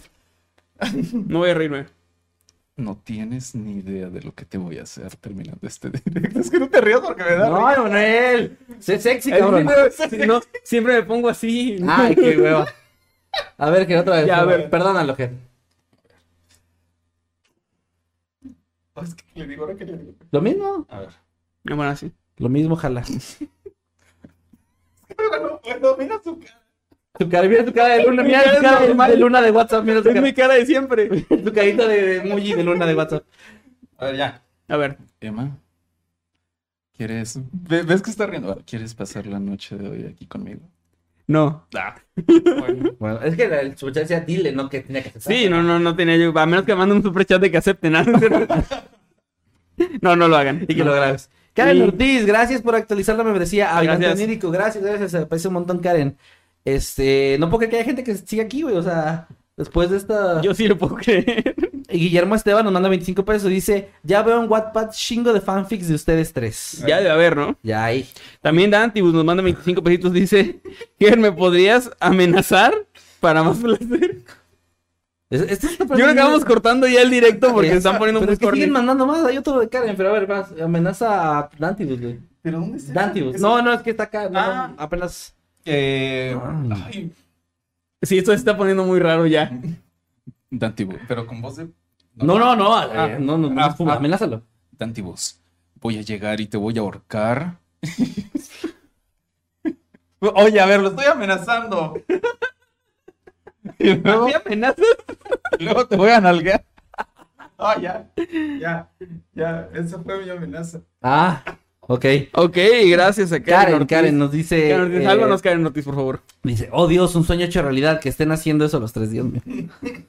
Esto fue Noctámbulos Podcast. Muchas gracias por acompañarnos esta noche con el invitado Gracias. especial Gerdunkel Eh, Hype. Muchas gracias. Este, en este podcast nunca hizo tanto calor como No. el día de hoy. Este, es culpa, es culpa de Ger por ser un papichulo, dicen. Ay, gracias. Bueno, este, esto no ¿Un pa- pa' qué? Amigos, gracias por haberse quedado hasta este punto. Perdón a las familias que nos están viendo, a la ¿Es un abuelita de alguien que, triste? que nos que nos están que nos están escuchando. Disculpen, este, les juro que no tenemos 17 años, pero pues a veces actuamos como si lo tuviéramos. Es que por dinero baila Con el humor de secundaria, claro por que dinero sí. baila el perro y la verdad es que yo, yo- a mí me gusta el dinero, o sea, no lo voy a negar. si tengo que hacer cosas raras para calentar los motores de algunos de mis suscriptores, pues, pues, güey, es lo que Si esto que- no calienta su motor, dejo de llamarme. es que chingado, güey. O sea, si, si, si llega un No punto en el- entiende su motor. si llega un punto en el que digo, mames, hago esto para comer, cabrón. Eh, Vi- de esto vivo, pero bueno. Gracias amigos por estar acá. Gracias, Ger. ¿Cómo te la pasaste? Muy bien, se me pasó de volada. Y ya llevamos un chingo, ¿eh? Llevamos- Sí, de hecho sí. este, me parece que ya pasamos las dos horas. De voló un ping-pong, como dicen los Ah, chavos. no, apenas vamos a pasar las dos horas. Eh, bueno, pues nada, gracias por estar acá. Ojalá que en otra ocasión te puedas unir. Sí. Este, y que ya no estén tan horny los del chat. Sí. Emanuel, eh, ¿cómo te encontramos en redes para ya En todos lados como arroba Emanuel-Night, incluyendo Twitch, donde estoy, como ya habíamos dicho, cada martes y jueves a las 8. Los espero por allá. Ger, Eh, me pueden encontrar en todos lados. Ay, es que hace calor. En todos lados como Ger, eh, Gerdunkelheit eh, o Terror en la Oscuridad. Y en Twitch como GameHer. Y a mí me encuentran en todos lados como arroba Kevin Maskenman, como dijimos antes, también en Twitch. De hecho, en Twitch, los días martes, el, Emanuel- el señor Emanuel y yo, junto a Boreles Christoph y el Freaky Fit, acabamos de estrenar un proyecto nuevo que se llama Nunca te mueras internet. La verdad que se puso muy buena Muy la plática chido, de la muy semana profundo. pasada, el primer episodio. Cada martes nos vemos allá a las 8 de la noche para que se puedan unir a la plática de cosas de internet, cosas funas, cosas interesantes, etcétera. Todo lo que esté pasando a través de este hermoso mundo de internet, pues lo vamos a estar contando y platicando por allá. Eh, síganos por favor también en los grupos oficiales que son Noctámbulos Podcast y Los Habitantes del Mundo Creepy. Sigan a la cuenta del canal en todos lados como Mundo Creepy Oficial o arroba Creepy Mundo en Twitter.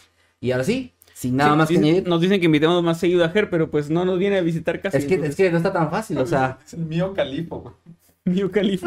Mío califo. que vuelva Ger, que venga Ger nomás. que. Pues nos vemos después. Ya saben que cada viernes a las 8 de noche en Octámbulos. Ojalá que les hayan gustado los casos de esta noche. Que se hayan divertido, entretenido. Nos vemos la próxima semana. Y adiós. Cuídense chicos, bye. Adiós, los quiero mucho. Bye. Entonces sí vamos a. Sí, pues, Ger, Ger, ay, síguele Ger por ahí. ya me. No, súbete. Es que me gusta.